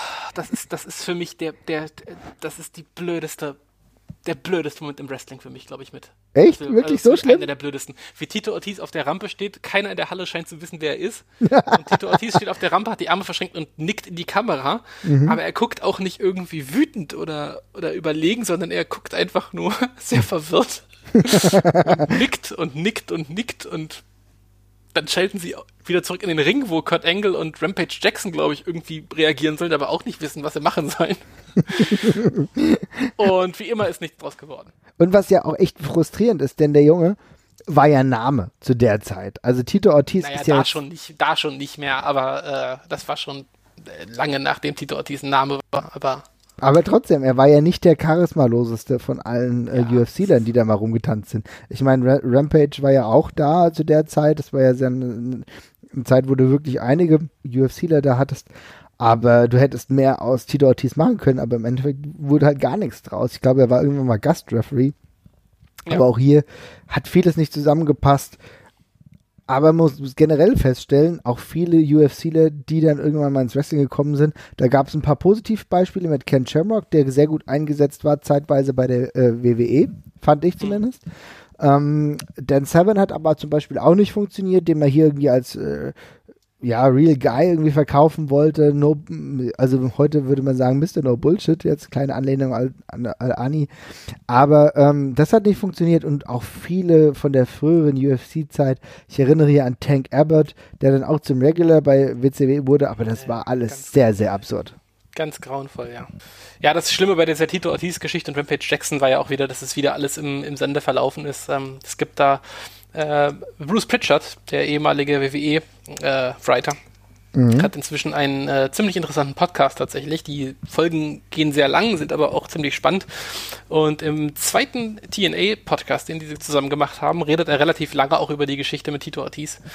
Und äh, wie dann eben, während sie mitten in der Storyline drin sind, einfach dann Bellator, wo Tito Ortiz damals unter Vertrag stand, sagt, nee, haben doch keinen Bock, dass der hier zum Wrestling geht und ihn dann kurz bevor irgendwas passieren kann, einfach wieder aus den Shows schreiben. Ach du Scheiße. Das ist dann halt bitter, aber andererseits äh, kann man das eben auch vorher klären. Ja. Ja, aber das, ja gut, ich meine, das ist ja auch einfach schlecht von, der, äh, von TNA gemacht. Das muss man sich vorher geben lassen, also schriftlich, dass man dann irgendwie ja. hier agiert und dementsprechend auch äh, eine Storyline aufbaut, damit halt eben sowas nicht passiert. Aber gut, das sind ja nur, ehrlich gesagt, sind das ja nur Randnotizen. Ne?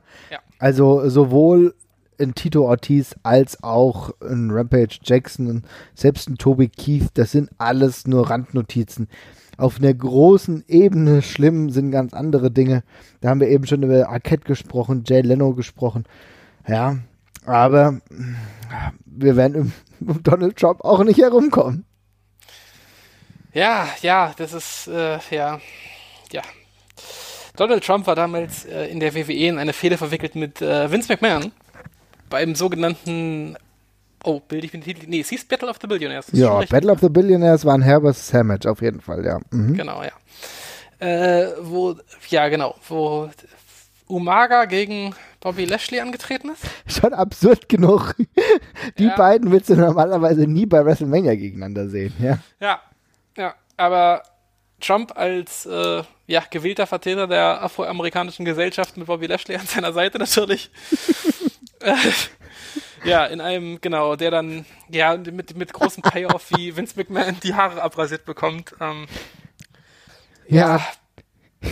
Ist aus heutiger Sicht noch absurder, als es, als es damals schon war. Damals ist eben äh, Donald Trump auf dieser ganzen Apprentice-Welle mitgesch mitgeschwommen. War nicht sonderlich unterhaltsam, war nicht, damals nicht große Erinnerung geblieben. Wäre Donald Trump jetzt nicht der, der er ist, leider.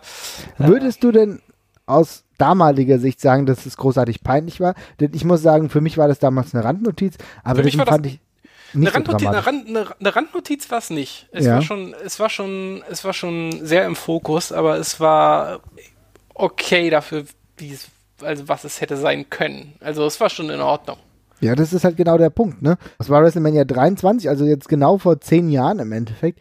Und ja. die Card war ja an sich relativ stark. Und das hat irgendwo reingepasst. Du hast eine Storyline aufgebaut mit Vince McMahon und äh, Donald Trump. Naja, die, die hat nie die Shows getragen, aber es war einigermaßen humorig, whatever. Also ich habe dem Ganzen nicht so das Gewicht beigemessen.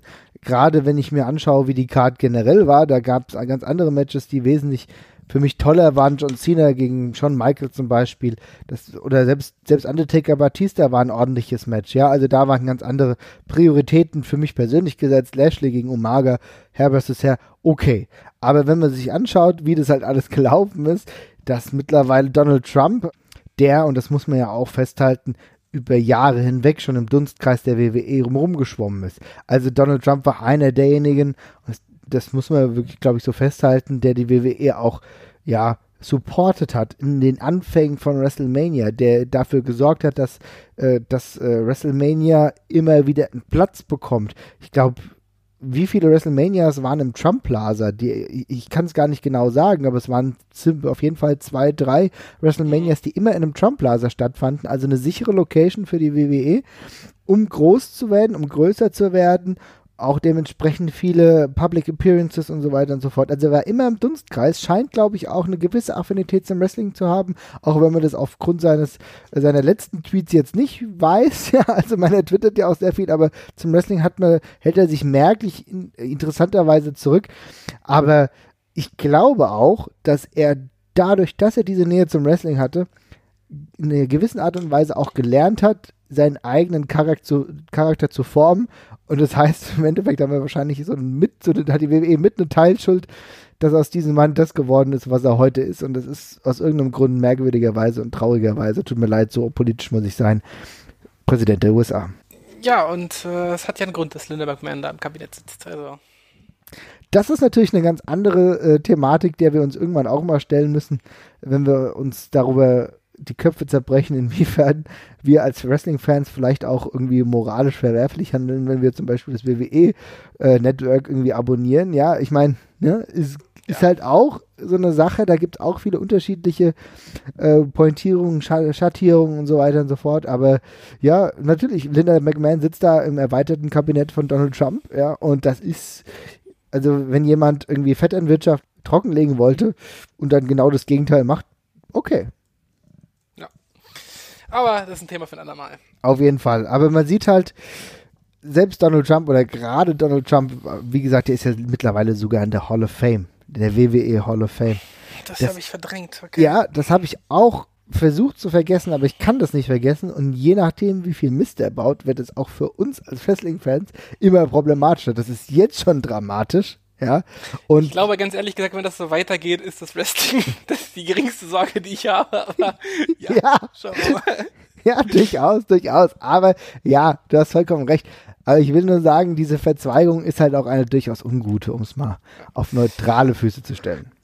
Ja, ja. dann würde ich mal sagen, äh, ich denke, wir gehen ja relativ schnellen Schrittes aufs Ende zu, auch wenn wir sicherlich das Thema noch ewig lang fortführen könnten. Ja. Vielleicht bringen wir beide noch mal so ein Worst-of kurz zusammen von den Sachen, die wir noch besonders schlimm fanden. Ich habe noch so zwei, drei Sachen auf, dem, auf der Platte. Ja, nee, aber ich würde ganz kurz, wir haben uns jetzt so in den Abgrund geredet und wir sind gleich wieder beim Abgrund.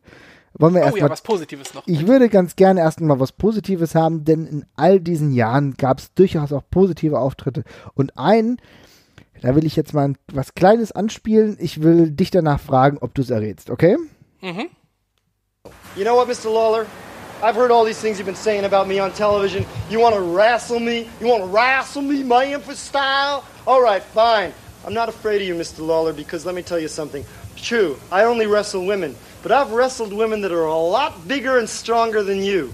Matter of fact, they're probably smarter than you because you don't have any brains. You're from Memphis, Tennessee. All you do is plow the fields and farm and the farm and the. Uh, is that how you talk in Memphis, Tennessee, Mr. Lawler? Duh. See, Mr. Lawler, you don't have any brains. I'm from Hollywood. I have the brains. That's how I win my matches. I say the bigger they come, the harder they fall. You might be twice as big as me, So, und hast du ihn erkannt? Ja, das hat uns der Klaus ja, einer unserer Zuhörer, schon mal darauf hingewiesen, dass wir ihn in der Heels-Ausgabe, glaube ich, vergessen hatten. Das müsste der legendäre Andy Kaufman gewesen sein. Genau, das war genau Andy Kaufman. Und hier wollte ich erst nochmal einen positiven Akzent setzen, denn man kann viel über negativ über Charaktere, über, über Stars im Wrestling sprechen. Ich denke, das ist ein ganz großes positives Ausrufezeichen, der auch da damals unglaublich viele Barrieren ja überschritten hat, der ein unglaublich guter Heel zu der Zeit einfach war. Wir haben es eben schon angedeutet. Jerry Lawler gegen Andy Kaufman. Kaufman, der zeitweise Frauen mit Frauen gerungen hat, um zu zeigen, wie übermächtig er ist. Und Frauen wollten es ja immer, wollten gegen ihn ringen und die hat er dann alle besiegt, teilweise auch in äh, Videoszenen. Ich weiß nicht, wenn der ein oder andere mal bei YouTube das Ganze eingibt, auch durchaus fragwürdig. Das sieht teilweise nicht so schön aus, ja. Also er war wirklich ein richtig krasser Heal und diese ganze Fehde, die wurde ja von Kaufman und äh, Lawler pers persönlich geschrieben, da hat sich keiner mehr eingemischt, da war also nicht Jerry Jarrett, der zu der Zeit auch bei Memphis, Tennessee ähm, an der Macht war, war da nicht involviert, das waren nur die beiden, die das so lange geschrieben haben, die diese Fehde so hitzig aufgebaut haben, in einer Art und Weise, also man kann Jerry Lawler heutzutage viel vorwerfen und auch was er in den 90ern bei der WWE gemacht hat. Aber das damals mit Andy Kaufman war absolut herausragend, die die Grenzen haben verschwimmen lassen zwischen Wrestling-Realität und dieser Fiktion mit großen Auftritten. Bei Letterman beispielsweise einer der größten Fehdewendepunkte bei Letterman. Ich empfehle hier, äh, wer sich das alles mal angucken will, Man on the Moon, das ist ein sehr, sehr schöner Film. Ich glaube, Jim Carrey war nie besser. Hat äh, ja, da Ka Kaufmann gespielt. Auf ja, jeden bitte? Fall einer der besten Jim Carrey-Filme. Also ja. einer, einer von den sehr, sehr guten Jim Carrey-Filmen, die erstaunlich zahlreich sind, wenn man über äh, viel Schwachsinn hinweg guckt. Ja, also ich bin sowieso großer Jim Carrey-Fan, da gibt es noch ganz andere Filme, die ich auch toll fand. Aber ganz, ganz toller Film mit einem tollen Soundtrack und Jerry Lawler, der auch selber mitspielt. Ja, also das war richtig herausragend und Andy Kaufman hat wirklich positiv auf den, aufs Wrestling eingewirkt, oder? Ja, würde ich schon sagen. Ja, definitiv definitiv kein großer Fauxpas wie bei so vielen anderen. Also das ist etwas, da kann man wirklich eigene Dokus schauen. Kaufman, Lawler, in den frühen 80ern ist es passiert. Wirklich eine Fehde, die über die Generation hinweg eigentlich das Wrestling irgendwo noch mitgetragen hat. Da muss man wirklich sagen, eine der besten Fäden mit einem herausragenden Heel, Andy Kaufman, der Typ von Hollywood, der sich nichts sagen lassen will, der Jerry Lawler als mehr oder weniger als in Deutschland würde man wahrscheinlich sagen, als Bauern betitelt. Der ist Hinterwäldler. Der, bitte? Als Hinterwäldler. Als Hinterwäldler. Richtig toll, stark. Heute können sich Wrestler, Heels auch jetzt noch was von Andy Kaufman abgucken. Wirklich einer der positivsten Celebrities, die jemals im Wrestling-Business Fuß fassen wollten, auch weil sie, glaube ich, diese Passion einfach hatten. Muss ich sagen, bei all dem Negativen, was jetzt gleich wieder kommt, wirklich was Positives. definitiv. Du hast ja eben schon vorgeschlagen, lasst uns doch die schlechtesten fünf nennen. Waren das die fünf? Oh, nee, ich habe ich hab gar keine Anzahl gesagt. Also auf fünf komme ich jetzt gar nicht mehr, weil schon so viel, schon so viel Mist gerade dabei war. Ich mhm. ähm, habe mein Schlimmstes habe ich noch offen mit Abstand. Mhm. Mit dort das mit Abstand. Ja, okay. Na, dann fang du doch mal an. Was ist denn dein Schlimmstes? Och, mein Schlimmstes. Also ich fand die ganze Arquette-Sache im Endeffekt einfach schon dramatisch. Also ich habe wirklich hier schon das rausgehauen, was ich wirklich sehr, sehr schlimm fand. Also David Arquette auf jeden Fall für mich ganz weit oben. Mhm. Dann Jay Leno fand ich ebenfalls echt dramatisch. Und in Rückwirkung finde ich wahrscheinlich auch die Ach, also diese Tom Gerhardt-Scheiße nervt mich halt mega, mega. Oh ja, das, ist, das hatte ich gar nicht mehr auf dem Schirm. Bitte, bitte führ das doch nochmal aus. Das habe ich ganz vergessen. Also, äh, relativ gegen Ende der WCW-Zeit hat die WCW versucht, in Deutschland noch ein bisschen Fuß zu fassen. Mit einem neuen. Indem sie Alex Wright ein Nazi-Gimmick verpasst hat. Das ist ja. super. Also, wenn wir ganz realistisch sind. das hier. ja, auf jeden Fall. wenn wir ganz realistisch sind, sah Alex Wright, aka Berlin, ein bisschen wie Nazi aus. Er sah eigentlich noch viel eher aus wie einer der Nihilisten bei The Big Lebowski. Ja, wer The Big Lebowski ein richtig geiler Film gesehen hat, da gab es deutsche Nihilisten, die an nichts glauben. So ein bisschen sah Berlin eigentlich aus, nur halt mit einem typischen deutschen Nazi-Sprech. Er hat nur auf Deutsch gesprochen, hat seine Akzentuierung dementsprechend gelegt. Also du weißt schon, wie der Hase hier läuft, wenn du das Gimmick mitbekommst. Der, der Entrance war erstaunlich ja, erstaunlich kreativ, danach war aber alles vorbei. So, und er hat ein Match gehabt, denn es gab ein großes Event, ein sehr großes Event in Oberhausen, was ein German-Only Pay-Per-View war. Ich kann ja den Namen des Events nicht mehr sagen, aber unser das guter Freund. Das habe ich auch verdrängt. Nennen wir den Event einfach voll normal. ja, aber unser guter Freund Chosen One war da übrigens schon äh, zu Gast der Wirklich? Hammer. Ja, das ist mir gerade wieder eingefallen, denn ich habe damals noch mit ihm telefoniert und habe gesagt, ach, du gehst da jetzt hin. Ja, irgendwie seine Mutter hat ihm Karten gekauft, irgendwas war da. Auf jeden Fall war er vor Ort, da müssen wir ihm demnächst nochmal genauer fragen, wie das denn damals so war. Auf jeden Fall, ich habe mir den Pay-Per-View, den German Only Pay-Per-View auch angeguckt, aus irgendwie unerfindlichen Gründen. Und da kam es zu dem Match zwischen Berlin und dem Komiker, der in den 90ern und in den frühen 2000ern einigermaßen bekannt war, Tom Gerhardt. Tom Gerhardt bekannt durch diesen Film voll normal. Irgendwie der Und auch. als Hausmeister Krause. Als Hausmeister Krause. Der Film, glaube ich, hat selbst Mallorca gespielt, kann das sein? Boah, ja. Oder mische ich da Dinge zusammen? Nee, ich ja? glaube, das ist Ballermann 6 gewesen, oder? Voll ah. normal war, glaube ich, Assitum in Deutschland. Ja, okay, genau. Und genau, und irgendwie Ballermann 6. Also ich habe, ich muss dazu sagen, ich habe nur einen dieser Filme gesehen, danach hat es mir auch gereicht. Aber er war dementsprechend eine 90er Jahre, Ende der 90er Jahre Comedy-Figur. Ja, aber wenn halt schon Comedy ins Wrestling mit einfließt, deutsche Kombi, dann weißt du schon, das Ende ist nah und so war das auch, denn die Storyline basierte im Grunde darauf, dass Tom Gerhardt den Auspuff von Berlin irgendwann geklaut hat und Berlin wollte sich rächen und deswegen gab es Tom Gerhardt, der davor von, glaube ich, dem Vater von Berlin trainiert wurde, als Stephen Wright, gab es dann das Auspuff-Match als großen Main-Event oder Co-Main-Event. Ich glaube, es war sogar der Main-Event. Co-Main-Event war, glaube ich, ein Match mit Sting. Ja, ja, und äh, ich denke, allein das zeigt drastisch, wie grausam das alles war. Ja, ich habe gerade nochmal parallel bei Cage mitgeguckt, welche Bewertung dieses Match oder diese Fehde da hat. äh, es steht tatsächlich deutlich besser da, als ich dachte. Mit einem Wert von 4,9. Es hat 8 10er Wertung gekriegt übrigens. Von wem? Ich weiß es nicht. Aber äh, gleich die oberste Bewertung ist äh, von jemandem namens Professor. Äh, und der hat die beste Begründung für seine relativ gute Wertung von sechs Punkten aller Zeiten geschrieben. Es geht los mit nichts für Puristen. Was war ein sagenhaftes Understatement für die ganze Sache ist. Also, ja, wenn man so alles außen vor lässt, dann ist das vielleicht ganz gut. Ja, das ist schon äh, äh, wirklich sehr, sehr grausam gewesen. Also ich fand Tom Gerhardt tatsächlich auch immer sehr schlimm äh, in allen Rollen. Äh, und das ist dann wirklich das Schlimmste aus, aus zwei Welten, ja wirklich, wirklich grausam. Ich meine, allein der Name Auspuff-Match hat mich nachhaltig beschädigt und hat auch nachhaltig eigentlich mein Gefühl beschädigt, äh, Leuten offen sagen zu können, dass ich Wrestling-Fan bin.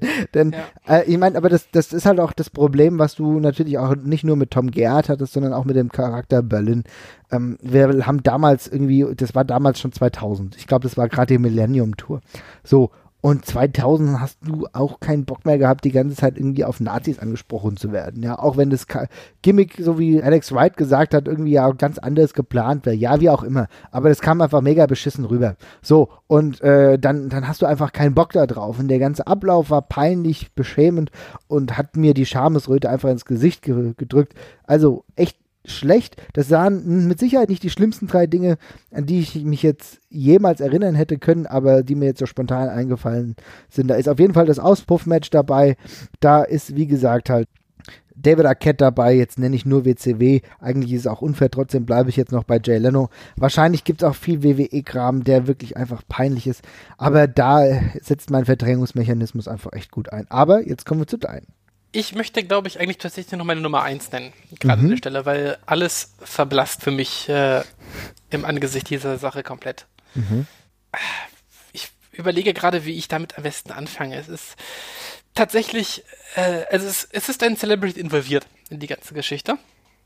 Es ist allerdings eine Berühmtheit, die wir, glaube ich, alle davon nicht kannten. Also wir kennen diese Person, glaube ich, alle nur durch dieses Wrestling-Match, kann ich auch sagen. Es ist ein TNA-Match und es ist ein Diven-Match oder ein Frauen-Match. Mhm. Weißt du schon, wovon ich rede? Nein. Du weißt es nicht. Sehr gut. Das äh, spricht für deinen Verdrängungsmechanismus. Das ist bewundernswert. ich rede von dem, ich glaube, für mich schlimmsten Match aller Zeiten. äh, okay. Ohne Übertreibung. Äh, zwischen Chamel und Jenna Moresca. Okay. Das Jenna Moresca hat Survivor gewonnen. Survivor ist eine Sendung, äh, wenn ich mich recht erinnere, ist das wie Big Brother auf einer Insel quasi. okay, alles klar. Ja. Mhm.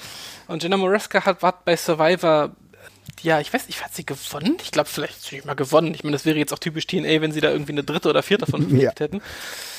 Nein, sie hat tatsächlich gewonnen in 2003. 2003, ja? Okay. Der Enkel, von dem wir jetzt reden, findet 2009 statt.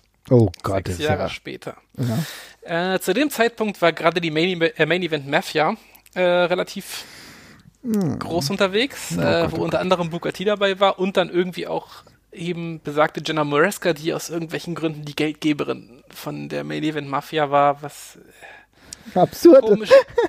ja, vor allem wirkten, also die Leute, die in der Main Event Mafia waren, wirkten wie die einzigen Leute in TNA, die keine Geldgeberin brauchten, um ehrlich zu sein. Aber logischerweise, logischerweise, ja. ja. Gut.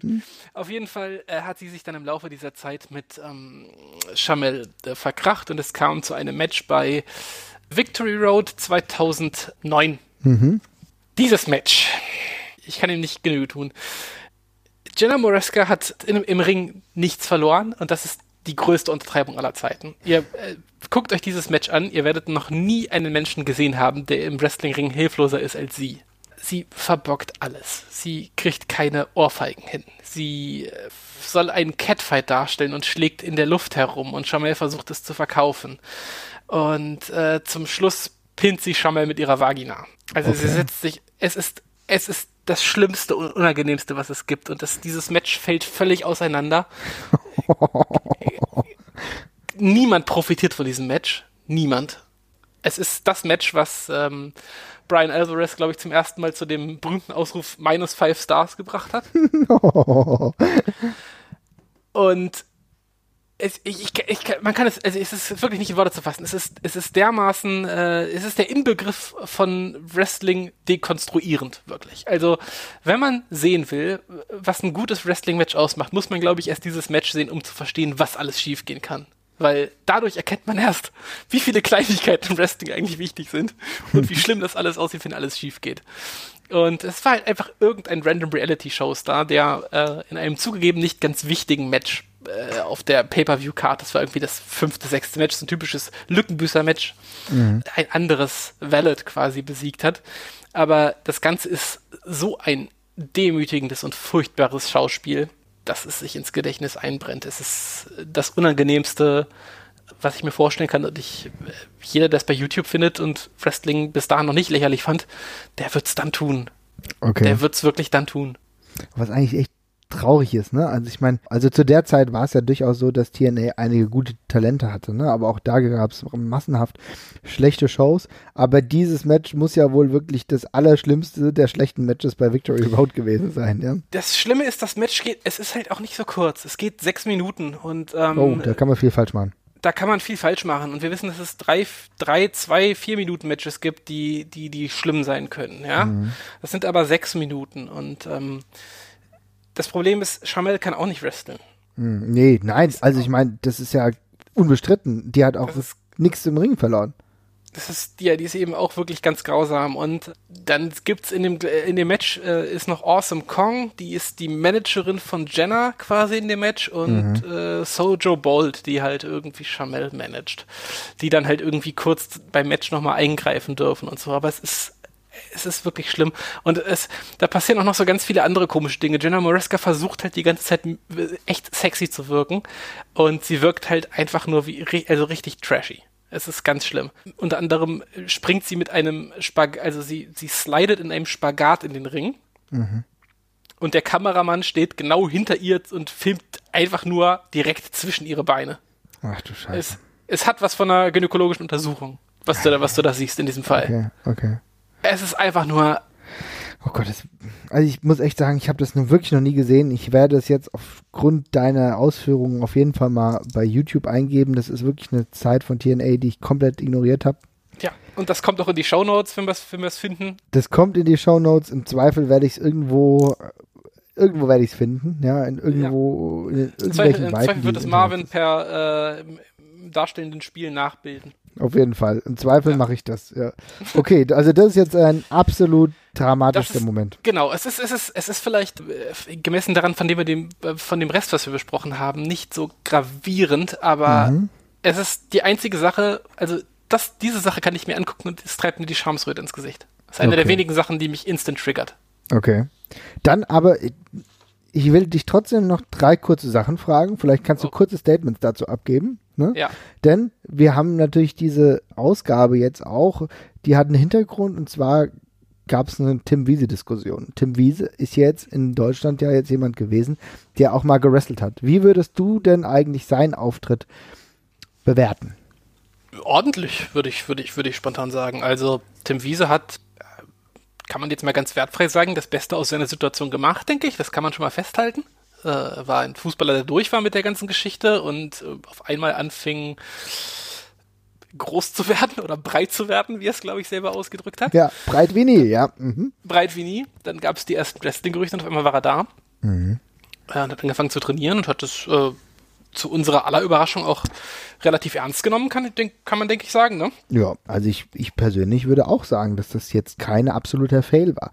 Genau. War ja, und ich finde dann also den ersten Auftritt, um das noch kurz abzuschließen, jetzt ja. auf der letzten WWE-Tour, das war ordentlich. Also, mhm. das war auch insofern gut gebürgt, dass man das, das, das, ist, dass es nicht peinlich geworden ist. Äh, es hat die unfassbare Promo gegeben für die WWE. Mhm. Und klar wird das von allen belächelt, aber andererseits, ähm, das ist einer von den Fällen, dann kann man so ein bisschen Peinlichkeit in Kauf nehmen, denke ich. Weil das einfach ein Thema ist, das war dermaßen krass in den Medien, das kriegt man nie wieder hin. Oder zumindest nicht auf absehbare Zeit. Ja, und ich meine, überleg mal, wie viele Medienvertreter auch da waren in München, ja. als er dann aufgetreten ist, wie groß die Presse im Vorfeld war, selbst Tagesschau, selbst die ARD war da und hat Coverage darüber gemacht, also kann man sagen, was man will. Erstens war es nicht peinlich, denn die paar Moves, die er im Ring gemacht hat, die sahen äußerst sauber aus. Es gibt auch YouTube-Videos, kann man sich angucken. Das war wirklich relativ wenig, das waren absolute Basics, aber das war nicht peinlich. Für mich absolut, wenn, wenn man es so machen will, dann ist das der Weg zu gehen und ich glaube, Tim Wiese hat sich da auch relativ ordentlich angestellt, also wirklich nichts Peinliches, ne? Nee, ich war auch also äh, beeindruckt davon, dass er es selber relativ ernst genommen hat, ähm, wobei man ja, man macht sich gerne über Tim Wiese lustig und er gibt ja auch, er gibt ja auch wirklich allen Anlass dazu, sage ich mal. Aber ähm, man darf halt nicht vergessen, der Typ war jahrelang Profifußballer auf einem hohen Niveau, der kann Sachen schon ernst nehmen, wenn er, wenn er möchte. Ne? Und in dem mhm. Fall hat er, er hat das offenbar nicht einfach nur genutzt, um mal kurz einen Paycheck zu verdienen, sondern hat sich darauf eingelassen, hat das, hat das sehr ordentlich gemacht. Ja. Und ähm, es gab ja sehr viel Häme und dergleichen, was normal ist, wenn, äh, ich meine, im öffentlichen Auge ist das ein Abstieg für die meisten Leute, da muss man, muss man nicht drüber reden. Ne? Ich meine, der Fußball ist in Deutschland hängt sehr hoch. Und wenn dann auf einmal jemand Wrestler wird, dann werden die meisten halt eben denken, dass es, dass es ein Witz ist. Mhm. Aber aus objektiven Perspektive hat er das, hat er das ordentlich gemacht und das war in Ordnung, fand ich. Also hat er sich keine Blöße gegeben. Ja, sehe ich genauso. Gut, dann haben wir Tim Wiese, Floyd Mayweather. Der Kampf gegen The Big Show. Irgendwie schwierig, aber Floyd Mayweather war ja zu der Zeit auch relativ populär, war ja einer der besseren Boxer, nicht im Heavyweight-Bereich, sondern drunter. Aber wie hast du denn seinen Auftritt damals bei WrestleMania gegen The Big Show gesehen? muss ich ganz, also ich finde es ganz witzig. Aus heutiger Sicht ist der Kampf relativ unvorstellbar, finde ich, weil ich glaube, dass mhm. Floyd Mayweather sowas, also der ist nicht mehr bezahlbar für sowas. Mhm. Gerade einfach. Wenn man äh, hört, was da für Summen im Ring stehen, äh, nicht im Ring, sage ich schon, im Raum stehen, wenn es um den möglichen Kampf gegen Conor McGregor geht. Mhm. Äh, ich glaube, das lässt sich die WWE für so einen One-Time-Auftritt nicht mehr kosten. Ich kannte damals Floyd Mayweather nicht so gut. Ähm, mhm. Ich habe Boxen zu dem damaligen Zeitpunkt kaum noch verfolgt. Äh, ich kannte den Namen, aber es hat mich jetzt nicht so krass weggeflasht, weil ich nicht gewusst habe, was das, auf was für ein Level der boxt. Mhm. Ich habe das aber als nicht so schlimm in Erinnerung. Nö. Wenn ich genau. zurückdenke. Ja, also, also es war, die Konfrontationen waren ganz, waren ganz ulkig. Ich meine mich daran zu erinnern, dass ähm, die Konfrontation ja zwischen den beiden auch so ein bisschen, also nicht eskaliert ist, aber ich glaube, er hat ja Big Show wirklich relativ äh, hart getroffen und ihm, glaube ich, sogar die Nase gebrochen oder dergleichen, ne? Ja, und äh, man da muss auch sagen, das Match an sich war ja relativ schlau gebuckt. Also mhm. ich fand, das war jetzt kein Match, wo du gesagt hast, ich meine, Floyd Mayweather hat ja dann gewonnen, das war ja auch ein No-Holds-Barred-Match im Endeffekt. Aber es war für mich jetzt nichts, wo du sagen, gesagt hast, okay, meine Güte, Floyd ist ja viel kleiner als Big Show, jetzt macht sich Big Show lächerlich. Nee, fand ich gar nicht. Denn äh, Mayweather dann auch mit einem Einsatz, glaube ich, der Brass Knucks und dann zwischenzeitlich auch noch Stuhleinsatz und dann halt auch mit seinen Fähigkeiten das hat für mich in dem Moment einfach gut funktioniert. Also ich fand, das Match war durchaus ordentlich und ein Pay-Per-View-Einsatz darf man nicht vergessen, das war WrestleMania 24. Das Match ging auch irgendwie knapp zwölf Minuten. Ähm, das war für mich eine ordentlich runde Sache. So kann man halt auch mal Leute einsetzen und Mayweather war damals schon ein Name, ist heute noch mehr ein Name, glaube ich, würde ich fast sagen. Durchaus praktikabel. Ja, auf jeden Fall. Also ich meine, der Name, wie, wie ich vorhin schon meinte, der Name ist heute noch deutlich, deutlich größer. Ich denke, ist ja, vermutlich einer der bestverdiensten Sportler auf der ganzen Welt, wenn nicht der mhm. bestverdienste, nehme ich an. Ja. Dürfte auf jeden Fall irgendwie in den Top 5 sein. Ja, sicherlich ein guter, großer Fang und äh, war, mir war die Tragweite, glaube ich, einfach nicht bewusst auch. Mhm. Ein Stück weit. Ein Aber das ist ganz interessant. Ich kann mir halt irgendwie, tatsächlich kann ich mir dieses äh, gemunkelte Shaquille O'Neal-Match, was ja irgendwann immer nochmal kommen soll, mhm. kann ich mir irgendwie immer nochmal ganz gut vorstellen. Mhm. Ja, wobei Shaquille Show zusammen geht das schon irgendwie. Ja, ich denke, mit Big Show geht es. Die sind beide halt auch riesig, insofern okay. Aber wenn wir uns natürlich die Basketballer angucken, die im Wrestling waren. Ich habe gehofft, du vergisst es. naja, jetzt hast du ja selber einen Basketballer angesprochen. Ja. Also ich will auch, ich, ich, wir, wir reden ja schon relativ lang. Ich, du merkst, wir könnten eigentlich sechs Stunden darüber reden.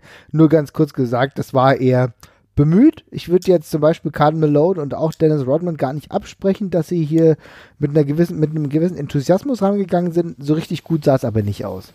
Das ist äh, sehr diplomatisch ausgedrückt. Das ist ja. Ja, ich will halt auch. Im Schluss einer Sendung äh, sehr angemessen, auf jeden genau. Fall. Genau. Ja. Und jetzt noch Ausblick. Es ist niemand gestorben. Ja, es ist niemand gestorben. Nein. Und im Vergleich, wenn du überlegst, dass ja in der gleichen Zeit, wir haben eben über Jay, Jay Leno gesprochen, in der gleichen Zeit, als es die, diese Fäden gab, gab es halt auch die Fäden mit TDP, Carl Malone gegen Hulk Hogan und Dennis Rodman. Also dann ist mir das lieber als Jay Leno. Ja, muss ich ganz ehrlich sagen. Ja. Und äh, Karl Malone war jemand, der die Athletik hatte, der zumindest probiert hat, das auf einigermaßen akzeptable Füße zu stellen. Dennis Rodman war ein Showman, der fürs Wrestling gar nicht so nachteilig war, leider halt sehr unsauber in seinen Aktionen und dementsprechend zwar irgendwann diese Hulk Hogan Superstars Challenge, wie auch immer das hieß, mal gewonnen hat, aber da, darüber hinaus nie den weiteren Schritt gehen konnte. Gut, mittlerweile war er inzwischen auch mal Nordkorea, wer weiß, was er da so gemacht hat. Also wie auch immer, war kein komplettes Desaster, war nicht optimal, aber ich muss sagen, äh, der Gimmickfuchs sagt, ich hätte ich hätte mir durchaus oh, mal. Jetzt wieder los. nein, nein, nein. Ich mag deine Reaktion dazu. Hätte es irgendwann mal die Möglichkeit gegeben, hätte ich einen Klaus Kinski in einem Wrestling-Ring auch mal ganz lustig gefunden. Das ist noch viel schlimmer, als ich es mir vorgestellt habe. Nein. Äh, und jetzt, jetzt mal wieder zurück zur Realität zu kommen. Äh, wie sieht es bei dir aus? Ronda Rousey, wenn wir die irgendwann mal in der WWE sehen? Ja, das Mythos ist tot, also insofern juckt es mich, glaube ich, nicht mehr. Ja. Vor, vom Jahr wäre es für mich eine riesige Sache gewesen, aber jetzt ist er halt durch und ähm, also brauche ich, brauche ich nicht mehr. Ähm, mhm. Wäre, wäre geil gewesen, als er noch unbesiegt gewesen ist. Jetzt gerade ist es einfach eine, eine ehemals erfolgreiche ähm, UFC-Fighterin, die den Sport sehr, sehr, sehr, sehr geprägt hat. Das möchte ich nicht unter den Tisch fallen lassen. Aber es leidet sehr darunter, was äh, die UFC mit ihr angestellt hat. Ähm, auch wie sie versucht hat, sie zu präsentieren im letzten Kampf. Das war mhm. ein mittelschweres Desaster. Ja. Und äh, der Mythos ist weg. Ja, das glaube ich auch. Also ich habe auch das Gefühl, dass unglaublich viel von diesem Flair, von diesem X-Faktor einfach weg ist. Also ich, war einfach ein da gibt es keinen Hype mehr. Den, Nee es, war, nee, es war einfach ein Riesenfehler, wie sie den letzten Kampf aufgebaut haben. Mhm. Und ähm, ja, das hat sie beschädigt. Als hm? Das hat sie beschädigt. Das hat sie beschädigt. Sie ist als äh, nach der Niederlage keine, ja, sie einfach zurückzubringen, als wäre sie die Favoritin und dann äh, wird sie halt komplett zerledert, dann war es das halt. Also der letzte große Name aus dem, aus dem UFC-Business, den es gerade gibt, ähm, wäre halt Conor McGregor, der gerade mhm. interessant wäre, oder nicht der letzte, aber zumindest der momentane. Ähm, in der UFC gibt es gerade, finde ich, auch so einen, einen, leichten Mangel an Stars wieder. Ja. Also ganz wenig Leute, wo man jetzt sagt, es äh, wird ganz groß. Conor McGregor ist halt gerade der letzte Verbleibende. Könnte ich mir auch vorstellen, dass wir in einem Jahr sagen, dass das zu spät ist. Muss man da mal sehen, aber das wäre halt so die Person, die man noch versuchen könnte oder versuchen sollte zu kriegen, wenn das geht, aber das ist halt auch eine Geldfrage. Also und, ja. und eine Frage, ob man den überhaupt bekommen kann. Ja, ja McGregor hat aber, da habe ich so ein bisschen den Anschein, als würde er genau damit ja kokettieren. Denn äh, er redet ja immer sehr abfällig vom Wrestling und wahrscheinlich, ich habe immer so das Gefühl, dass genau das irgendwie auch eine Masche ist, um äh, noch mehr Aufmerksamkeit auf sich zu ziehen und genau dann damit, also jetzt schon Vorbau auf irgendwie ein Gimmick, dass er Wrestling ja eigentlich kacke findet und genau damit hat er ja einen Ansatzpunkt, wirklich zum Wrestling zu gehen und sagen, ja, was wollt ihr denn hier? Weißt du, also ich meine, du hast vielleicht wenigstens eine Ansatzmöglichkeit, um hier eine Storyline aufzubauen. Müssen wir abwarten. Ähm, ich kann mir aber durchaus vorstellen, dass Ronda Rousey trotzdem irgendwann nochmal bei der WWE auftaucht, dann muss er Ja, aber das, das ist dann halt zu spät, finde ich. Genau. Das ist genau wie mit Conor McGregor. Ich finde, du musst halt, ich finde, du musst immer der Erste sein, der diese Person hat, ne? Ja. Bei Ronda Rousey bist du jetzt, ja, ich meine, es klingt gemein und ich will das auch wirklich nicht, ich will das, ich will das wirklich nicht kleinreden, was die, was die in diesem Sport geschafft hat. Das ist ganz, ganz riesig. Sie ist, ist ein Draw wie keine zweite in dem Sport, müssen wir gar nicht drüber reden. Mhm.